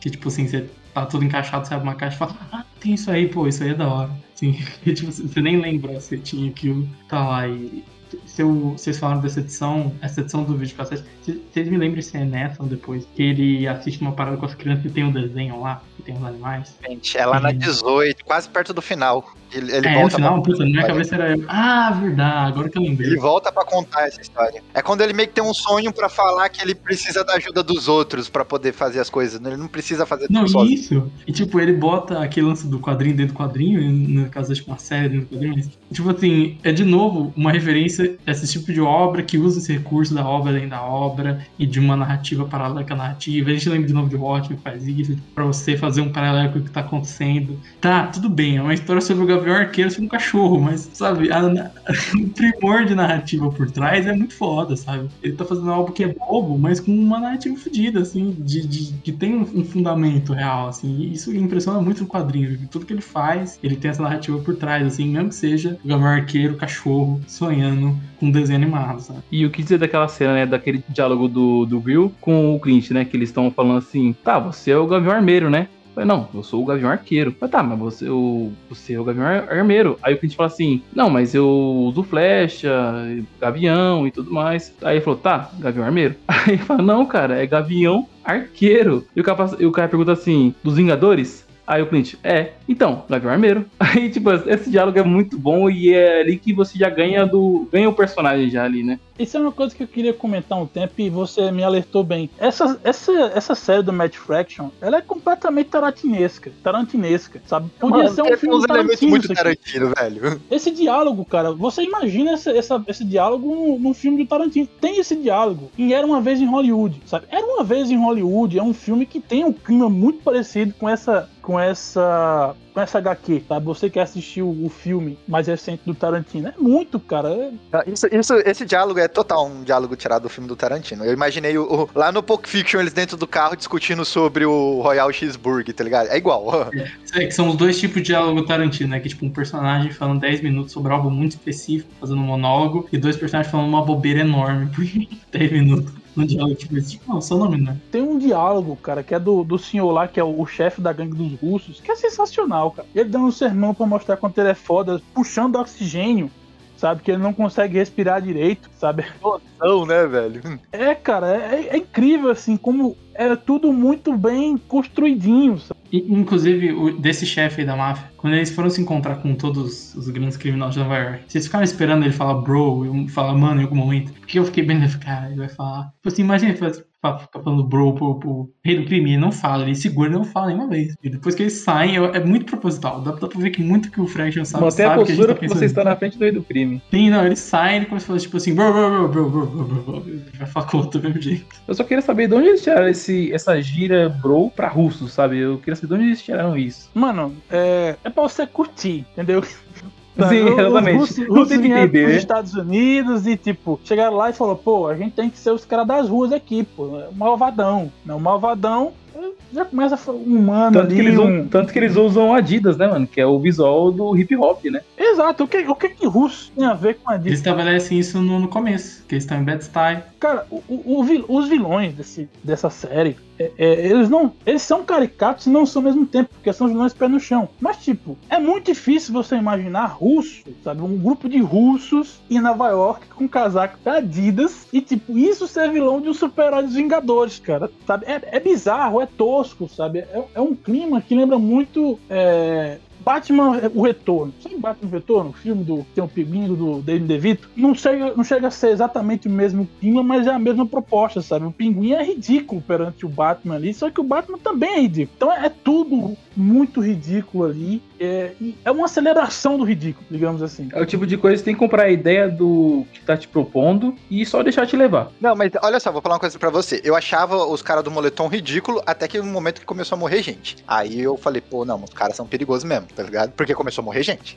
Aí que tá, Bruno. É, não é se deixar levar. O quadrinho te leva, a narrativa te leva. Os caras são ridículos, mas você passa até mesmo. Você, cara, você fica tenso ali nesse quadrinho, sabe? Você fica tenso não é porque o mundo vai acabar, não é porque tá vindo uma super ameaça pra Terra. Você fica tenso porque a, a vida do pessoal do prédio tá em risco. Mano, ele conta a história do, do Gil com o pai, do, com o pai dele, o Gil, Grill, Grill. E, e aí ele mata o Gil. Eu fiquei muito mal, mano. Eu não queria continuar lendo. porque Eu falei assim, vai morrer, vai morrer a mulher agora, vai morrer, começar a morrer gente que eu gosto. Não vou gostar desse quadrinho por causa disso. Não quero parar de ler. Essas duas edições do, do, do, do pai do, do Gil e do Gil lá são maravilhosas, assim, porque elas são, são desenhadas pelo Steve Lieber, aliás, que fez Inimigos Superiores do Homem-Aranha, que é um gibi que tem total essa vibe de, tipo, assim, de quadrinho de merdeiro, que eu vou chamar aqui, igual Gabriel Arqueiro, tipo assim, como a galera de vilões do Homem-Aranha tem um vilão muito bosta, além desse gibi, não saiu aqui traduzido, nem, acho que nem por scan, ninguém se deu trabalho, mas é muito bom. E ele fez depois o Jimmy Olsen com Matt Fraction. E ele faz essas duas edições, e o contexto delas é que em 2012 rolou o furacão Sandy nos Estados Unidos e atingiu parte da- de, de Nova York, de Nova Jersey, e essa edição se passa em Nova Jersey quando o Gavião tá indo lá e rola essa enchente, e a Kate tá em Nova York, vendo o. tá no centro da cidade, vendo outras paradas, outros rolês delas. E é uma edição maravilhosa nesse sentido de pegar um acontecimento real e um acontecimento que ressoa muito com o Nova Yorkino, e o Fraction não é Nova Yorkino, mas personagem, os personagens são Nova Yorkinos dos dois, ele usa isso muito bem, né? E, cara, tem a questão emocional de pegar o cara do prédio do Gavião Arqueiro e mostrar pra você qual que, é o, qual que é a vida dele, qual que é o esquema dele, mostrar o drama dele e mostrar o que, que ele passou nessa enchente, assim, tipo, é algo, é, assim, é, é muito foda se ver isso, eu acho que hoje em dia, muitas vezes, toda vez que a gente tem coisas reais em gibi, de- desde evento até política, até uma discussão, até um acontecimento, ela fica questionando, fica, tipo, ah, você fala o quê? Mas sempre aconteceu e sempre foi meio importante ter essas questões, tipo, ok, rolou o 11 de setembro, rolou o furacão Katrina, rolou o furacão Vamos colocar isso é, especialmente a Marvel, porque a Marvel se passa nos Estados Unidos, em Nova York, ou em São Francisco, como seja, mas são cidades reais, teoricamente, né? e colocar eles dentro de bi, essas duas edições são ótimas, assim. E eu até esqueci de citar o Steve Lieber antes, não coloquei na lista dos artistas, perdão, Steve Lieber, se você estiver ouvindo, sorry very much, é, se você estiver usando o tradutor pra ouvir. Mas é isso, assim, essas edições são muito boas. Rolê, quando, quando o Gil morre, quando o Grill morre, você pode notar que o, o Clint, ele entra em depressão, cara. Ele é escrito como um cara que tem depressão. É exatamente isso. Tanto que ele não escuta o que Kate fala. Cara, pra você ver, assim, é tão Tarantino essa história que você se apega a todos os personagens e do nada a história vai lá e mata o personagem, sabe? Sem você esperar. Ela tira, Tira. sabe? Ela, ela você, faz você se importar pra tirar de você. Mas e- ele faz te, te importar com- em poucas páginas, assim, sabe? Isso, é- isso é, muito, é um talento muito, muito forte, sabe? Tipo, a, a gente lê quadrinhos e, e- e- e, novamente, é uma indústria que produz muita coisa em pouco período de tempo. E são poucos os, os roteiristas que vão escrever uma edição sobre um, um morador de porta de um prédio de você. Ele faz. Ele, ele te apresentou o personagem, tipo, em quadros, não chegou a ser em histórias, em quadros. Em edições passadas, ele é o cara que fica na churrasqueira. Em uma edição, ele não conta uma história inteira sobre esse personagem, ele conta meia história sobre esse personagem. Ele conta, tipo, 10 páginas sobre esse A personagem. gente sabe que ele tem problema com o pai dele. Só isso que a gente sabe. Exato. E aí, e mesmo, e mesmo assim, ele e o pai dele estão numa merda e onde eles terminam se entendendo ainda no- no- no- nessa história, assim, tipo, tem palavras. Eles, eles nem dialogam. Ele, tipo, ele fala, pai, o pai olha pra ele e fala assim, tá, eu sei, tá ligado? E, e eles se abraçam, aí você fica, uou, tal. E aí, tipo, duas edições depois ele mata esse cara e você vai pra merda, igual o Clint, porque você já tava se importando com esse cara que, tipo, não tem nenhuma edição. Isso é um talento muito fodido, velho. Não, e depois a gente tem o irmão do Clint vendo, chegando e lembrando de, da vida deles dois, e eles reconectando com o irmão, assim, e, tipo, pega muito disso. Até no, no lance da leitura, é, da leitura dos, dos dois últimos arcos, edição sim, edição não, né? Uma edição de cada um, é o lance da Kate com o pai. Porque o pai meio que caga pra ela, assim, ela quer se desvencilhar do pai, e no final você descobre que Quer o matar pai. a filha, né, mano? Que pai tá bosta! envolvido no crime. E aí, quando você liga isso com o Grill se reconciliando com o pai, a questão do mafioso também é uma questão familiar, o Clint que tem a questão, o trauma com o pai com o irmão, e a Kate que tem esse pai. Tipo, esse tema tá inteiro no final, e quando ele fecha esse círculo, você olha pra tudo, você consegue pegar muito, assim, sabe? Tipo, você, quando você olha essas edições do Clint com o pai dele, é, no contexto que você sabe que o Clint tem um, um problema com o pai, você olha de outra maneira, assim, tem Tipo, o valor da releitura, pra quem, se você só leu uma vez ou não leu ainda, é muito grande nesse sentido. Se você volta, você sabe qual é o arco do personagem, você sabe quais são as questões emocionais, o que vai acontecer depois. E quando você olha o que aconteceu na primeira metade, parece que tudo faz mais sentido, assim, pra você ver, tipo, ah, esse personagem ajuda dessa maneira por causa de tal coisa, e coisas específicas, assim, é muito redondinho. Você explodiu agora, Bruno Mael. Porque o, o Matt Fraction, ele faz você ler o quadrinho inteiro e depois que você lê o quadrinho inteiro, você entende que a primeira, a, a, a, a- segunda metade se comunica demais com a primeira metade. Ela dá mais peso pra primeira metade da história. Caralho, velho, que foda. E, e assim, é, Konami, Bruno e Everton, o Matt Fraction ele consegue criar um clima de tensão na ativa que você teme que até o próprio Gavião Arqueiro morra. Você lê Vingadores, você lê Mega Saga do, do cara enfrentando alienígenas, e você não tem esse senso de urgência de que aquele cara pode morrer, até a Kate Bishop corre risco de vida mesmo, é como você tem nessa HQ, sabe? E assim, por mais que você saiba que, pô, eles não vão matar o Gavião Arqueiro, mas teve certas edições que eu realmente temi, cara. Pô, será que vão matar o Gavião Arqueiro aqui nesse título, sabe? Isso é algo que ele estabelece, tipo, ele estabelece isso no- na primeira página. Tipo assim, ó, o Gavião, quando ele pula um prédio, ele cai e fica seis meses no hospital, fica na cadeira de roda. É isso que acontece, assim. E ao longo do gibi, tipo, é, ele fica fudido o tempo todo, ele, o tempo todo tá com a cara cheia de coisa. A própria Kate também às vezes tá. Tem a questão, a edição que ele fica surdo e que ele perde a audição e você tem E flashback. foi que eu, eu, eu fiquei, eu fiquei mal, né, mano? Eu achei que, eu achei que o o Barney ia morrer, mano. Eu fiquei mal. Eu também, não, puta. Tem até a hora que ele toma um tiro, eu falei, puta que pariu, ele vai matar o Exato, eu Ele pensei também. Falei, putz, você vai matar o Barney, mano. Depois de mostrar que o cara sempre foi o, o cara sempre foi a muleta do Clint, você vai matar a muleta do cara, mano. Sim. E, e essas. As, é uma edição só que é a edição que tem mais essa parte da narrativa dele tá surdo, e a segunda edição também. E eu gostei muito da uma maneira que o Fraction faz no texto, quando o Matt já tá ouvindo um pouco mais, é que os diálogos são, tipo, tem a, a pessoa fala com ele e tem entre aspas o significado. As pessoas falam, tipo, ah, vai lá e pega aquela vaca. E aí não parece que tem faca. Que isso é algo que, se você conversar com pessoas que têm é, níveis de surdez que não são completos, tem muito isso, assim, você ouve, mas muitas vezes você consegue entender com o contexto. O som de palavra é muito parecido. Então, você saber se a pessoa tá falando faca, vaca, faça, é, ou qualquer coisa, você tem que saber o contexto. E ele coloca isso, ele coloca a palavra escrita errado, e entre parênteses, tipo, o pensamento do cliente, tipo, ah, deve ser isso aqui. E ele ouvindo. assim. E até a própria questão de quando, na edição anterior, quando o irmão tem que chegar mais perto, ele fala pra ele, aí a letra muda e é bem espaçada, tipo, você tá entendendo que ele é algo muito específico ali que ele tá ouvindo, ou quando ele não quer ouvir nada e vira só um ruído. E até quando o uso dele falar, né? Que o irmão fica tipo, cara, você pode falar, você sabe que ele pode falar. E mais o Matt, o cliente fica com essa questão de meio que uma, uma certa vergonha de não conseguir, não conseguir ouvir, ele também não quer falar. E é algo que existe, então, tipo, essas duas edições que focam nisso são muito bem feitas em narrativa e em texto, assim. O Fraction tem um- uma pesquisa muito boa pra fazer isso, assim. E é algo muito. Se você conhece alguém, ou você já teve contato com alguém que é, que é surdo, especialmente nessa surdez ou classe intermediária, né? Tipo, onde é um ouvido, onde não é completo, né? Que são experiências diferentes. Cara, fala com essa pessoa, ou lê esse quadrinho, ou lê esse quadrinho pra essa pessoa, porque é muito real, assim, é muito, muito bem feito com a cultura.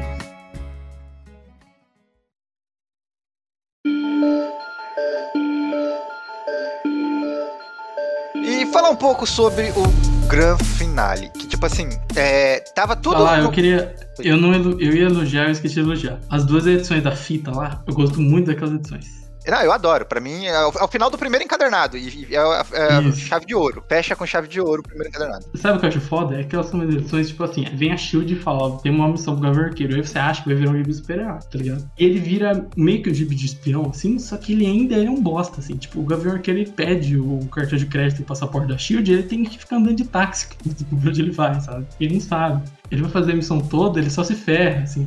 E aí, esse recurso que é um recurso da Shield, que ela usa o cartão de crédito muito ferrado, que é algo muito, tipo, coisa muito acima, muito super-heróico, ele fica sendo usado como se fosse a maior coisa do mundo. E envolvimento da Kate naquilo, tipo, é uma edição inteira que parece que tem cara com isso não é um tipo de super-herói é, clichê nesse sentido, de um super- super-herói comum, né? Um tipo dos Vingadores, um tipo da Shield, sei lá, assim. Porque, é, essas duas edições são basicamente isso, assim. Ele resolvendo um problema que é um problema mais, um pouco mais pra cima, um nível um pouquinho mais alto, mas ele já é um bosta pra esse problema, entendeu?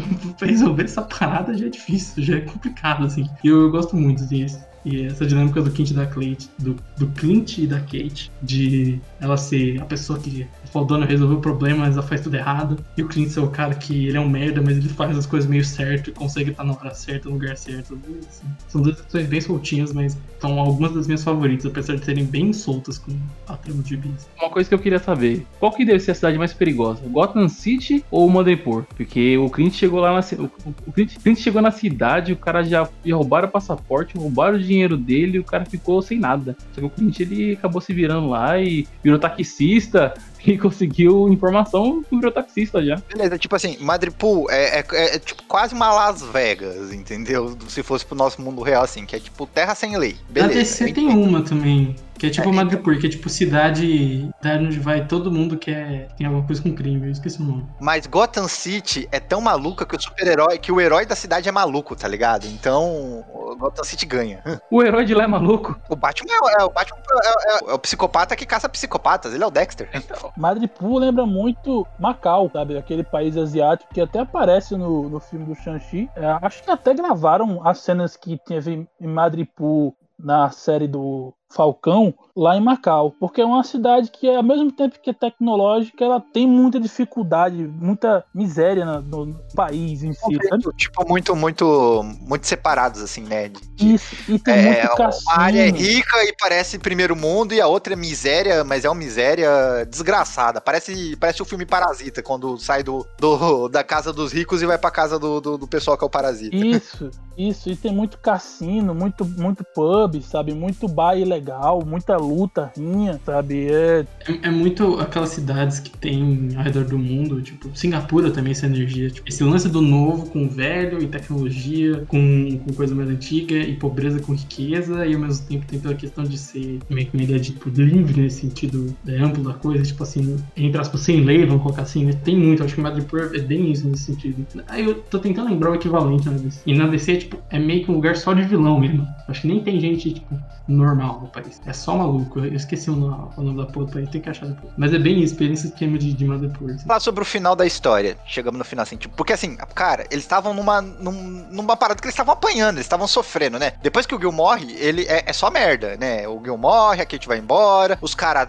atacam lá, dão tiro no, no, no- irmão dele, enfia a flecha na orelha dele, tentam sequestrar o pessoal do prédio. Tem aquela, aquela história do, do- da calça caindo, que tem uma comedinha ali, mas só acontece merda né, du- durante a história inteira, né? A calça é muito boa, porque é outro isso de narrativa. Que a história começa com ele com a calça baixada e a página seguinte ele falando, porra, a minha calça não tá conseguindo mais, né? Porque ela tá caindo. Cinto, quebrei meu cinto, eu tenho que amarrar com esse, é, quebrei esse meu cor- cinto, cordão tem da que Nike amarrar aqui, aqui, tá caindo na calça. O irmão dele também, cara, você é um bosta. Mas enfim, ele entra, ou como disse, depois que o Gil morre, ele entra numa depressão. E ele só sai dessa depressão depois que ele sai no soco com o irmão, tá ligado? Que daí até tem todo aquele contexto histórico da, da, da vida dele, com o irmão dele. Que o irmão, que nem eu falei assim, né? É a muleta da vida desse, desse nosso querido arqueiro verde, ou Gavião Arqueiro, Clint Barton. E aí, depois que ele percebe que ele não precisa fazer tudo sozinho, resolver tudo sozinho, ele tem até os. Aí que conta a história lá do Natal e tudo mais, enfim, tem a, a, a volta. E aí tem uma edição que ela termina com ele e o irmão dentro do pub, e o pub já tá todo destruído com os caras de, de moletom. Eu vibrei tanto, que aí eu acho que essa é a edição 19, né? Aí vem a 19, 20, 21. Eu vibrei tanto que eu falei assim: "A- agora é a hora da vingança, sabe? Sabe o momento que o, que que o herói terminou de, de, de se fuder e ele vai pra cima agora e ele vai ganhar? Você sabe que vai ganhar? É aquela subida, aquela coisa. Pra mim são essas três edições. É um momento que, tipo, eu, eu não consegui parar de ler, velho. Eu, eu, eu, eu falei assim: agora eu vou até o final, porque eu tô no, eu tô no hype. É o Wolverine olhando pra trás e falando: agora é minha vez, sabe? Essa, essa edição também foi a mesma coisa. Eu comecei a ler ela. A edição passada, que foi da, da Kate, foi um pouco maçante pra mim, mas foi legal também. Mas essa daqui, ela fluiu de um jeito que eu não conseguia parar de ler. Eu li ela em pouco menos de duas horas de leitura. Eu li, ela- li ela toda. É, é- é muito boa essa edição. Essa edição tem, um- tem o diálogo surdo-murdo no prédio, a 19. É muito da hora, mano. Que ele, tipo, galera, tão comigo? Aí todo mundo, pá, eu falo, caralho, mano. E o legal é que essa edição, ela é. Ela, você não entende muito bem a linguagem que você. Pelo menos pra mim, eu não entendo linguagem de, de surdo, né? De sinais, no caso. E, é, eu não entendo linguagem de sinais. Então. Pra- é, a intuito da história é você ficar perdido também. Você ver como uma pessoa que não entende esse tipo de linguagem fica perdido com a conversa, né? É, exato, né? Tipo, tanto que faz parte da narrativa isso. E, é, e não é importante você entender a, linga- a linguagem de sinais. Mas se você entender, você vai ter uma a mais aqui. E não, e, e o lance dele trazer isso de volta no final, né? Fala pra galera, tipo, olha, eu podia falar com vocês, mas eu, não- eu realmente não quero falar. Eu quero me comunicar desse jeito e meu irmão vai falar o que, que precisar falar, assim.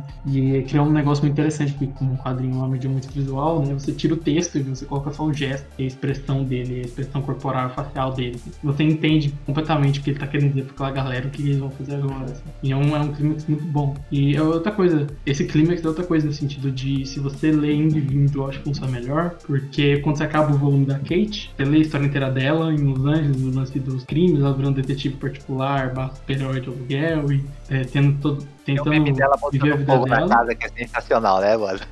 Sim.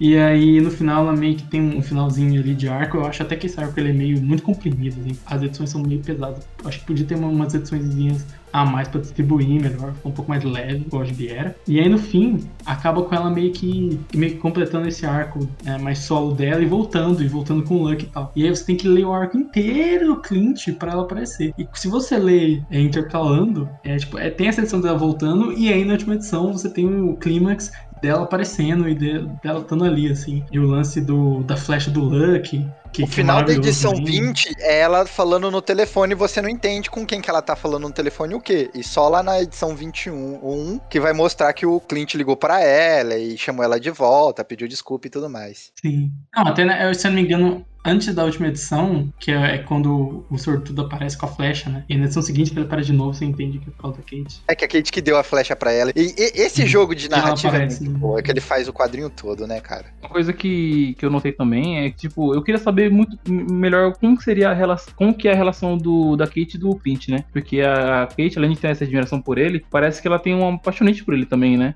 No começo eu achei que ia, ia rolar um rolê meio. um romance proibido, assim. Ela ia estar afim dele e ele não tá afim dela, tá ligado? Graças a Deus ele não trabalhou isso. Então, mas se você for olhar na, na edição do funeral, quando eles estão no táxi indo pro funeral pra um amigo, você vê a Kate conversando com ele e tal, e, e o Clint não pode parar em qualquer canto, porque qualquer canto que ele para, ele dorme, né? Aí ele é, tem uma cena que a, a Kate coloca a mão sobre a mão do, do Clint, né? Aí você começa a imaginar, poxa, ela deve gostar dele, entendeu? Só que não é recíproco o que ela sente por ele, entendeu? Da Kate eu não senti nunca hora nenhuma, assim. Eu senti o contrário. Eu senti que o Clint, assim, mano, não posso fazer essa merda. Eu não vou dar cima dessa filha da puta. E eles têm uma tensão meio, tipo, um lance, tipo, ela é maior de idade, eu também. Mas quando ela começou a ser gavião. Eu acho que é da terceira edição, Bruno Mael, que ele, que, que ele fala assim pra ela, não, você sabe que eu não vou dar em cima de você. E ela fica pensando isso, olhando pro telefone. Poxa, ele não vai dar em cima de mim, sabe? E, e, tipo, tem esse lance meio, tipo, ok, nós somos dois maiores de idade, mas ao mesmo tempo começou, começou a ser Gavião Arqueira. Ela era adolescente, eu era, tipo, um ninja matando gente do outro lado do mundo. E fica meio, meio creepy, assim.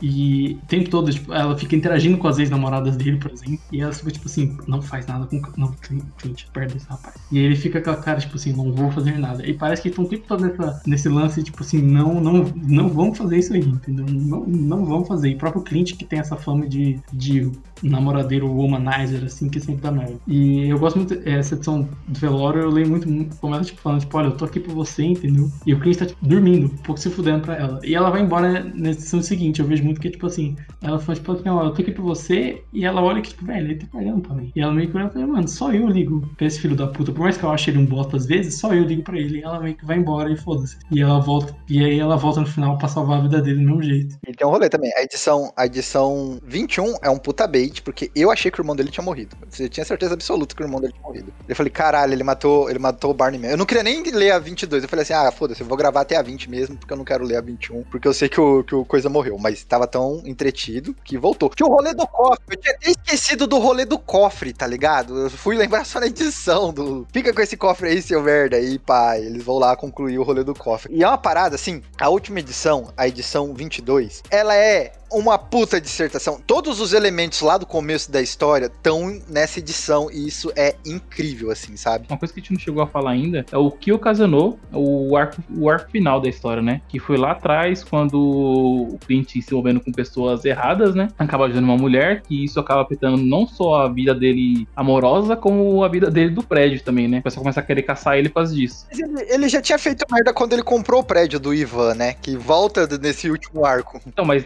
quando ele fez essa, essa vez que ele foi ajudar a, a segunda vez, que foi lá no, no strip, né? Na, no, no, no. Qual é aquele lugar mesmo que chama? É, ele foi, chega lá no strip club lá, que ele chega lá e ele acaba sendo preso por causa dela. E depois disso que a- junta todos os vilões e fala assim, ó, precisamos dar fim no Clint Barton. E se é pra dar fim no Vingador, vamos começar no mais fraco, né? Que é o, o humano da história, né? Aí o pessoal, os russos, que são os, os que já estavam em cima dele, falam assim, ó, deixa que a gente dá conta dele. Que aí nisso acaba surgindo a morte do Grill, aí eles chegam nesse arco final que, que o Clint fala assim, não, não, vamos dar um basta aqui, eu vou revidar agora, não vou só apanhar, vamos fazer alguma coisa. Exatamente, né? Ele tipo, ah, mano, chega, é agora, agora é minha hora. E outra parada, essa a última, a última edição, mano, a última edição é muito linda, ela é muito magnífica, assim, tipo, pra mim foi um, um, um grande final sensacional, assim, de, de- cara, porque tudo, tudo, todo elemento, todo o quadro a quadro dessa edição, ela pra mim é, é um show, tá ligado? Ele entra pra, tipo, lá, tá a discussão dos três vilões lá, né, que eu, que eu considero a Ruiva um vilão também. Os três vilões lá na, na- no, apartamento dele, estão tão discutindo. E aí ele entra pela janela com uma cambolhota. E aí o quadro seguinte mostra na rua, sabe? Assim, tipo, quase 10 minutos atrás. A Kate chega e ela chega na cidade pegando fogo, um monte de carro, tudo destruído. Ela chega com óculos de sol à noite, badass total, assim, sabe? Toda fodida, lado, toda tipo, machucada. é, cara, ela chega muito. Eu falei assim: essa mina chegou pra chutar bundas, tá ligado? Ela chegou pra resolver o rolê. Tá ligado, Sarah Connor? É Exterminador do Exato, Futuro. né, mano? Dois. Muito Sarah Connor, sabe? O óculos, tudo é muito Sarah Connor. Essa edição que é chamada de Rio Bravo, foi a edição que tem o título Rio Bravo. Enfim, eu, eu sei assim que Rio Bravo é o nome do último encadernado. Eu acho que é o nome da última edição também, que é que vocês estão, que é- que vocês confirmaram agora. Rio Bravo, cara, é um filme que tem muito a ver com essa série do Gavião Arqueiro, um filme clássico de faroeste. Inclusive, fica como dica cultural desse episódio, você quando lê o quadrinho, assiste a Rio Bravo, você vai ver que tem muita semelhança, sabe, do, do nível de história que o Matt Fraction fez comparado àquilo, com isso aqui, sabe? porque é, é assim como o Rio Bravo, é tudo muito banal, como a gente já falou várias vezes aqui, né? Nessa história. E essa edição que o Konema tá falando, cara, é uma mistura de. Tentar descrever aqui, é uma mistura de é, Rio Bravo com Duro de Matar, com Esqueceram de Mim, sabe? É, é sensacional. É sensacional, cara. Com o Exterminador do Futuro, como a gente já falou, que a, a Kate Bishop parece muito a Sarah Connor quando ela chega na, na- no recinto pra resolver as coisas. A referência do, do Rio Bravo é muito clara, porque tipo, o plot do Rio Bravo, se eu tô lembrando certo, é tipo, tem um cara que tá meio ferrado de alguma coisa corporal, não sei se ele é manco, sei lá, tem um bêbado e um moleque. E tem uma, uma gangue que tá atacando umas, aquele lance bem faroeste, assim, de, de, e é um faroeste. É de, ah, tem esses caras aqui que vão atacar tal vila e tal, tal lugar pequenininho, assim, e eles têm que defender. E aí ele puxa essa referência no final e fica muito claro, né, que é basicamente isso, é o Gabriel Arqueiro e o galera do prédio dele tentando se defender contra a gangue do, do Adidas. Vou chamar de gangue do Adidas, não gostou, me processa de. É, mentira. E, e ele pega, ele puxa essa referência só no final, assim, e é muito bom. Excelente, cara. Eu- eu- eu- gente, eu, desculpa, é eu tô muito emocionado. Eu fiquei, tipo, depois que eu li essa última edição, eu, eu, não, eu li no horário de almoço do trabalho. Eu não consegui mais trabalhar, porque eu só pensava nessa última edição, sabe? Porque pra mim ela foi, tipo, muito redondinha, assim, muito, muito perfeita. Essa sequência da chegada da, da, da, da Kate, olha que foda, porque os quadros começam com um quadro preto dizendo quase 10 minutos atrás. Aí o quadro abre com o reflexo do, do prédio no óculos dela até chegar nela, até chegar na- nela parado no meio de tudo pegando fogo com o carro e o, e o sortudo do lado. E aí depois a sequência seguinte é ela falando com a, com a Amy na- na- no carro: Ah, você tá com a gente? Ela, ah, eu tô, já derrotamos os caras maus. Daí a Kate ajeita o óculos e fala: Quase. E aí ela entra, tá lá a gangue do, do, do, do, do da Adidas, né? Conforme o Bruno Mel falou, é, é, tirando a barricada de mobílias que eles fizeram na escada, ela explode todo mundo com uma flecha explosiva. E olha que quadro lindo! É a fumaça, os caras tudo caído no chão tentando levantar, né? Depois da explosão da fumaça, e ela vai surgindo no meio da fumaça, andando. Calma, eu fico imaginando uma música tipo. Ela, ela chegando assim, andando, berés, e ela mete um bicudo na cara do cara tá tentando se levantar e, e vai embora, é muito foda, cara, na- nossa, a Já e Fraction, vocês são demais, cara, demais. Konema, você tá falando isso daí, eu acabei de imaginar Uma Truman fazendo essa cena como Kate Bishop e subindo alguma trilha de um, dos anos 80 aqui do Tarantino. De, de novo, cara, é, acho que tem que estar no título desse, desse episódio, sabe? É, é o Tarantino escrevendo HQ isso daqui, cara. É muito, muito a cara dele, de novo, repetindo isso aqui.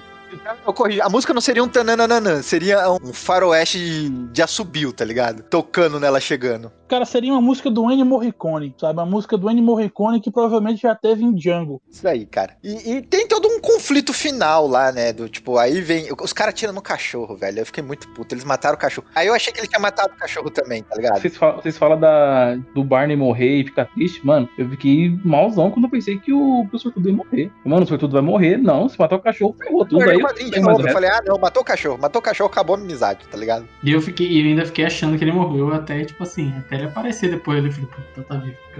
eu achei muito foda ela, né? Ela- a, a Kate puxa a arma, né? Mano, você atirou no meu cachorro. Aí ela fica com aquele dilema moral, né? Ele fala, ah, você não tem coragem de, de- matar alguém, precisa, não sei o quê, puxar gatilho, blá, blá, blá. Aí ela, é, é, eu acho isso meu covardia. Toma a arma. Aí ela joga a arma e mete a flecha na mão dele. Isso é porque você atirou no meu cachorro, tá ligado? Caralho, mano. E ela não atira na mão, né? Ela atira no pulso, que tipo, que é pior ainda. Esse cara provavelmente nunca mais vai mexer essa mão.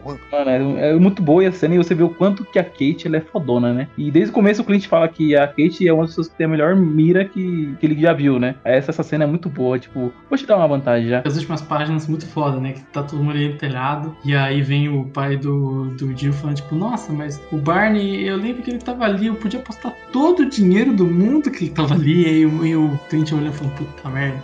E ele vendo que ele foi embora com dinheiro. E aí tem a sequência, eu gosto muito. não, a sequência final é muito boa, mas antes dela, que é a sequência que é basicamente, de novo, a Jessica, a Bob, a Natasha e a mulher lá da, da máfia junto com a Kate no apartamento dele. E a mulher da máfia tá indo embora pra acabar pra sempre, assim. E é muito bom que ela vai, ela vai beijar o Clint, a, a mulher lá da máfia, ele bota a caneca na frente, assim. E eu acho muito simbólico essa cena onde tá, tipo, ao redor de todas as, as ex-namoradas e ex-mulher dele, e eu até essa mafiosa, que é só uma pessoa que teve um relacionamento, e fala, tipo, não, não, não, não, não, não vou beijar. Não, não. Tudo bem, tá tudo. Não vou, é que só confusão, entendeu? Aprendi a lição, entendeu? Aprendi. Isso, exato. Mostra que ele aprendeu, né, mano? Porque ele teve uma discussão com a Bob e a Bob falou pra ele que. A Bob não, desculpa. Ele teve uma discussão com a Jéssica, que nessa época eles estavam tendo um- um relacionamento meio, sabe, estavam ficando. Eu lembro disso, foi no, nos Vingadores do, do Bendis. Eles estavam ficando, e aí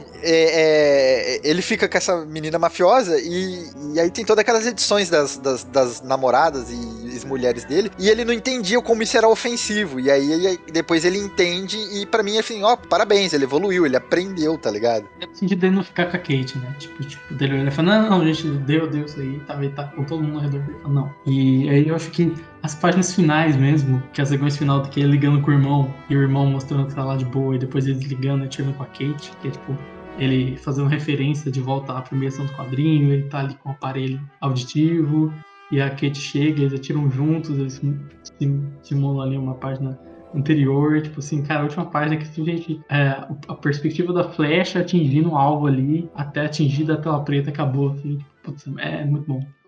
Claramente vi um final de série isso aqui, ó. Esse, esse- essa última sequência, sabe? Ele desliga o telefone, a música começa a tocar, tá ligado? Nananana, aí a Kate entra, tá ligado? Sem ninguém falar, a música tocando, o roxo muito presente, como sempre. Aí aparece, né, tipo, um quadrinho de Clint é, é, é, Barton e Kate Bishop. Aí agora eu concordo demais com o Ramon. É muito tarantinesco isso. A música tocando, a cena acontecendo e aparece um letreiro, sabe? Pá, um quadrinho de Clint Barton e Kate Bishop. Por Mac Frack. Aí as flechas voando no ar, né? E aí a música não. Imagina, a música tananã, tocando. Aí pá, por Matt Fraction e David Aja. Com Matt Rollingon e Chris e Heliopus. E aí, aí vai fechando no, no alvo, sem mostrar se as flechas atingiram ou não, e acaba. E legal é que mostra o Clint com o aparelho auditivo, né? Que depois daquele acidente que teve, ele começa a precisar do aparelho auditivo pra escutar, porque ele já não escuta tão bem quanto antes, né? Já não escutava muito bem, que mostra que na infância ele já tinha sofrido um rolê com a orelha, né? E aí, e isso era uma parada que já tinha nos Vingadores mesmo. Os Vingadores, quando ele entrou pros Vingadores, lá antigamente, lá no- nos anos 60, sei lá, 70, 80, ele já mostrava que o Gavião Arqueiro ele tinha, ele tinha problemas auditivos, aí depois meio que foi esquecido. E aqui o, o, o, o Matt retoma isso, né? Agora, agora fala pra mim, como que no Woodman Logan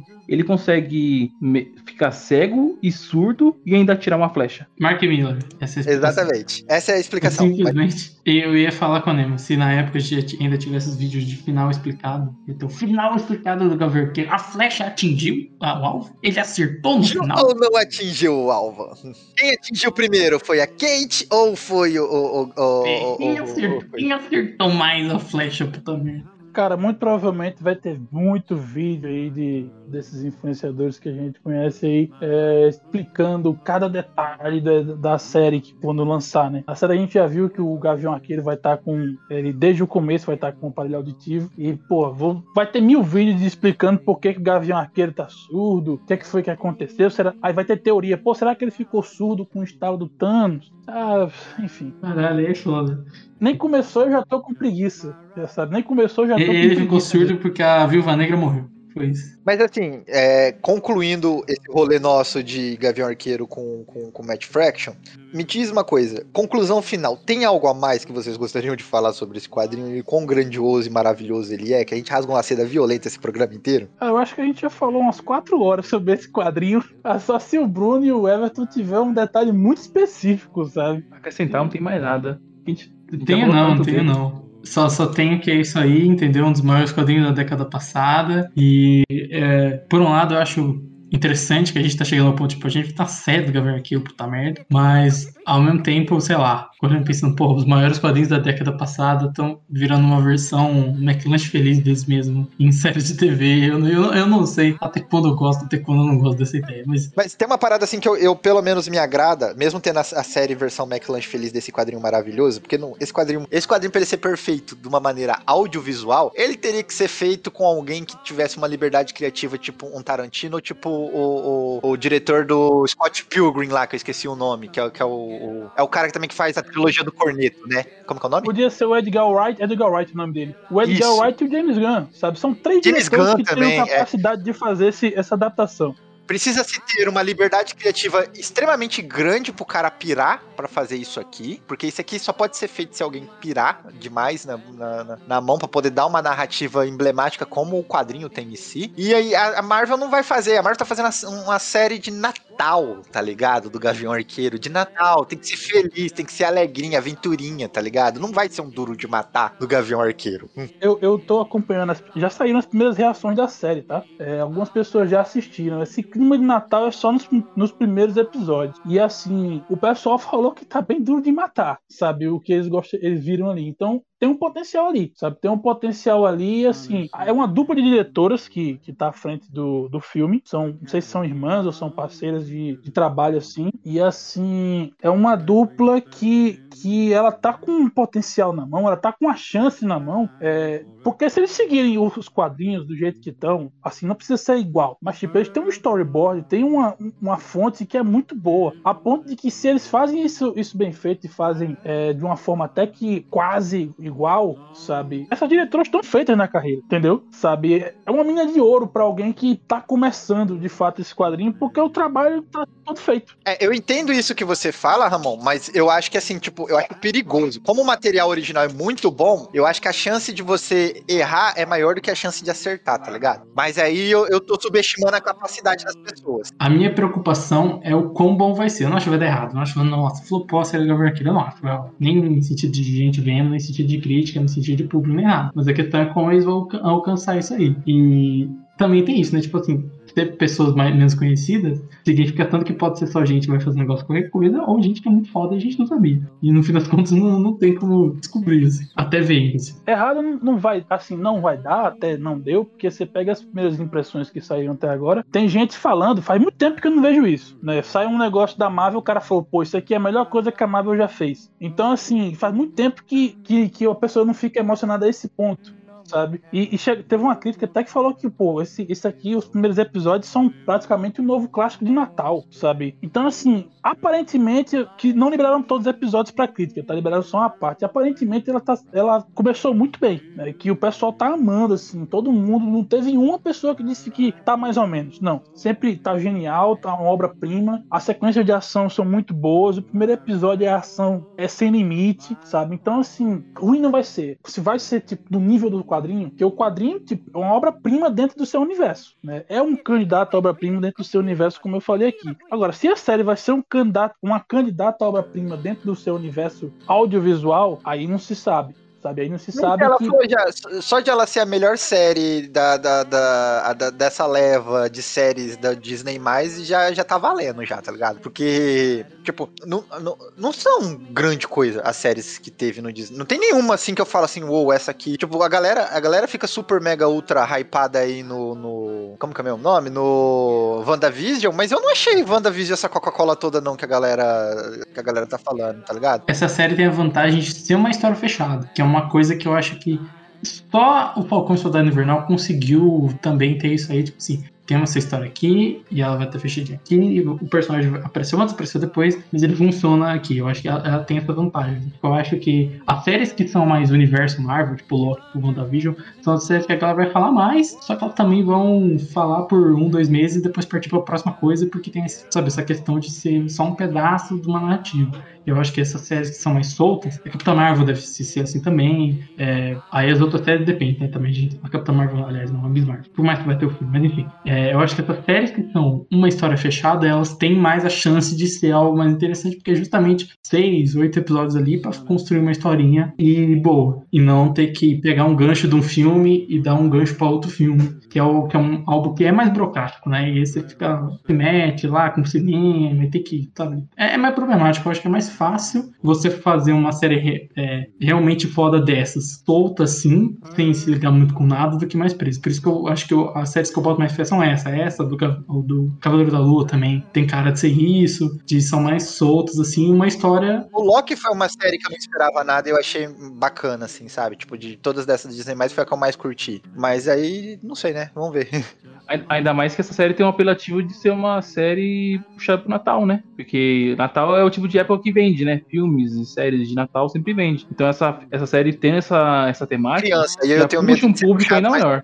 Eu tenho um pouco de medo disso também. Porque outra coisa que eu tenho medo também é que as, as lutas jovem, quadrinho. Porque a, a Hayley Steinfeld é popular entre os jovens. Então pode ser pro jovem. Então, outra coisa que eu tenho medo também na, na série é que no quadrinho as lutas do, do Clint são mais, mais sujas, sabe? Tipo as, as lutas que tem no- na série Demolidor, que é a luta que você bate, você toma soco também, você cai no chão, você tá sangrando, você tá todo ferrado, mas tá lutando. E tanto que ele tá sempre com bandana, ele tá sempre com, com band-aid, sempre ele tá enfaixado porque ele tá todo, ele tá todo ferrado, né? E o Gavião Arqueiro nos filmes, ele é o fodão. Ele não, não, não que ele seja, eu não quero ver ele um cara que é a mira, mas ele é um cara que você não vê ele sangrando, você vê um arranhão nele, de tão foda que ele é. Isso que eu, que eu não quero ver na série, sabe? Eu quero ver um cara. Mais humano mesmo. Super entendo e super concordo com você. I own water resistant socks. Freaking hawk. I, maybe I'm as super as they are. Maybe I'm as as they are. Maybe I'm as super as they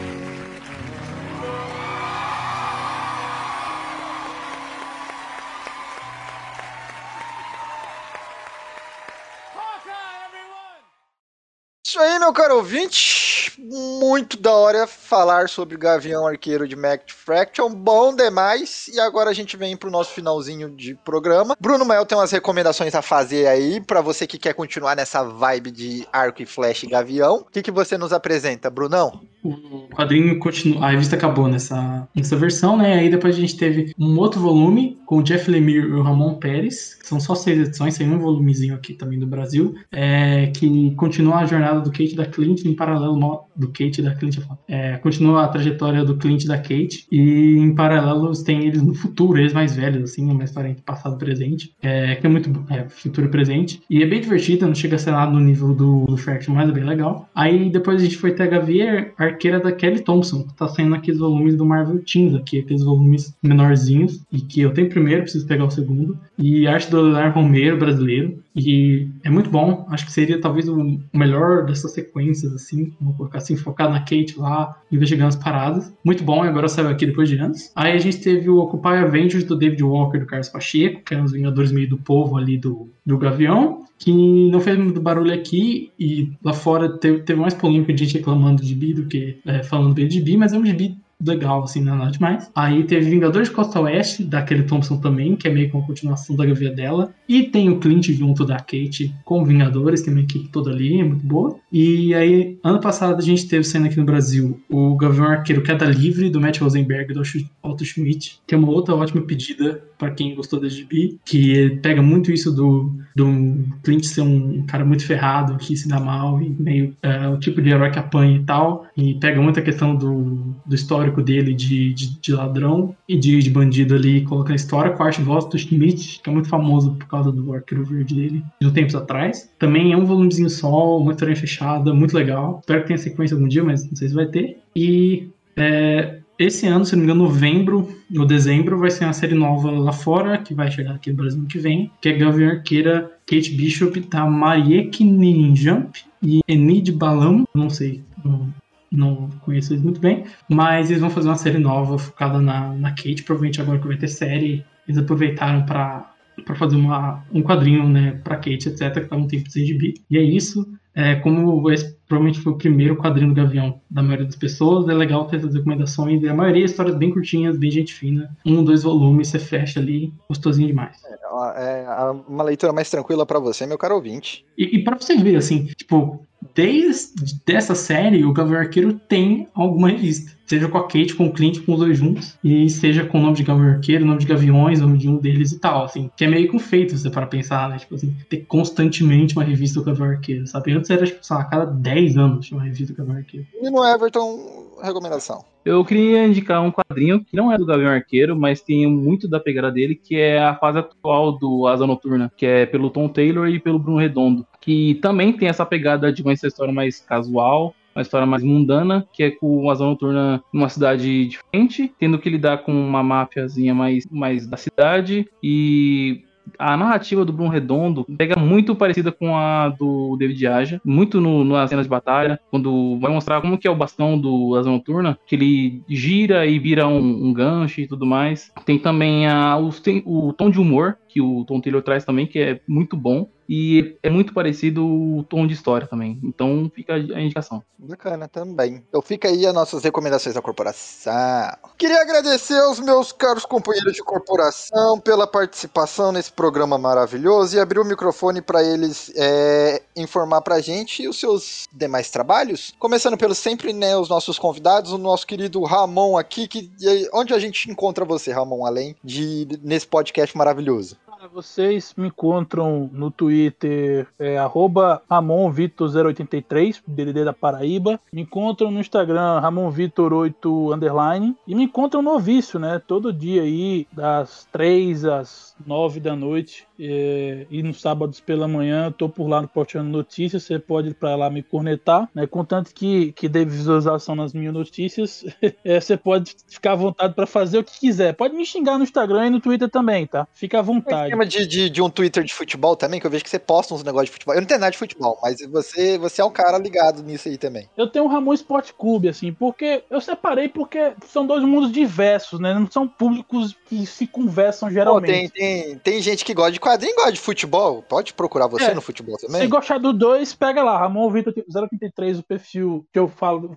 minhas coisas normais, e de futebol, Ramon Esporte Clube. Eu comento de futebol, dou notícias lá, sabe? Eu tenho uma certa influência no mundo do futebol que meio que me puxa pra lá, né? Nem eu só que gosto, sabe? E, ah, e outra coisa, um recado mais importante aqui. Sigam o HQ Corp no Instagram, é, no, na no Twitter, siga o HQ Corp no, no TikTok, no LinkedIn, que não tem ainda, mas vai ter, sabe? Siga no YouTube, segue, onde tiver HQ Corp, segue, segue, segue, compartilha esse episódio, compartilha todos os episódios que tem no HQ Corp, cara, propaga a palavra, propaga a palavra que você vai, se você gosta você viu a qualidade que tem esse programa aqui, sabe? Pra continuar tendo essa qualidade, continuar existindo por mais tempo, compartilha essa palavra, sabe? Só isso que eu digo. É isso aí. É, Everton, onde as pessoas te encontram além do HQ Corp? Além da Gay Corp, eu tô também no Multiverso Geek. Eu tô voltando mais a postar tirinhas lá por lá também. E no Gay Corp nas redes sociais. Facebook, Instagram e Twitter, né? É isso aí. Bruno Mael, eu vi que o Bruno Mael andou escrevendo finalmente. Sim, saiu um texto meu, vocês podem entrar lá no medium.com barra arroba Bruno sim, tem o arroba no, na URL, é, tem que botar o arroba. E tem um texto meu, vai começar a ser postado depois futuramente, mas por enquanto é um texto sobre os filmes eternos. É, eu não boto nota no final, então se você achar que eu dei zero, você achar que eu dei 10, é a sua interpretação, entendeu? Aqui é, aqui é David Lynch, eu não vou te explicar, entendeu? Você, você que se vire. Se você quiser Christopher Nolan, vai algum crítico aí ah, é Rubens é muito diferente. Não, eu não dou, entendeu? Eu não dou nota. Então você, você que tira essas conclusões. É, nossa, foi muito, muito idiota, mas enfim. Leiam lá e é isso. E também acesse as redes sociais do HQ Corp e as outras redes pessoais vão estar aqui embaixo para você saber o que, a gente achou da série do Gabriel Arqueiro com essa aí. Porque a gente não. Você vai ter que ir lá procurar o que a gente. Vai ter que ir lá, exatamente.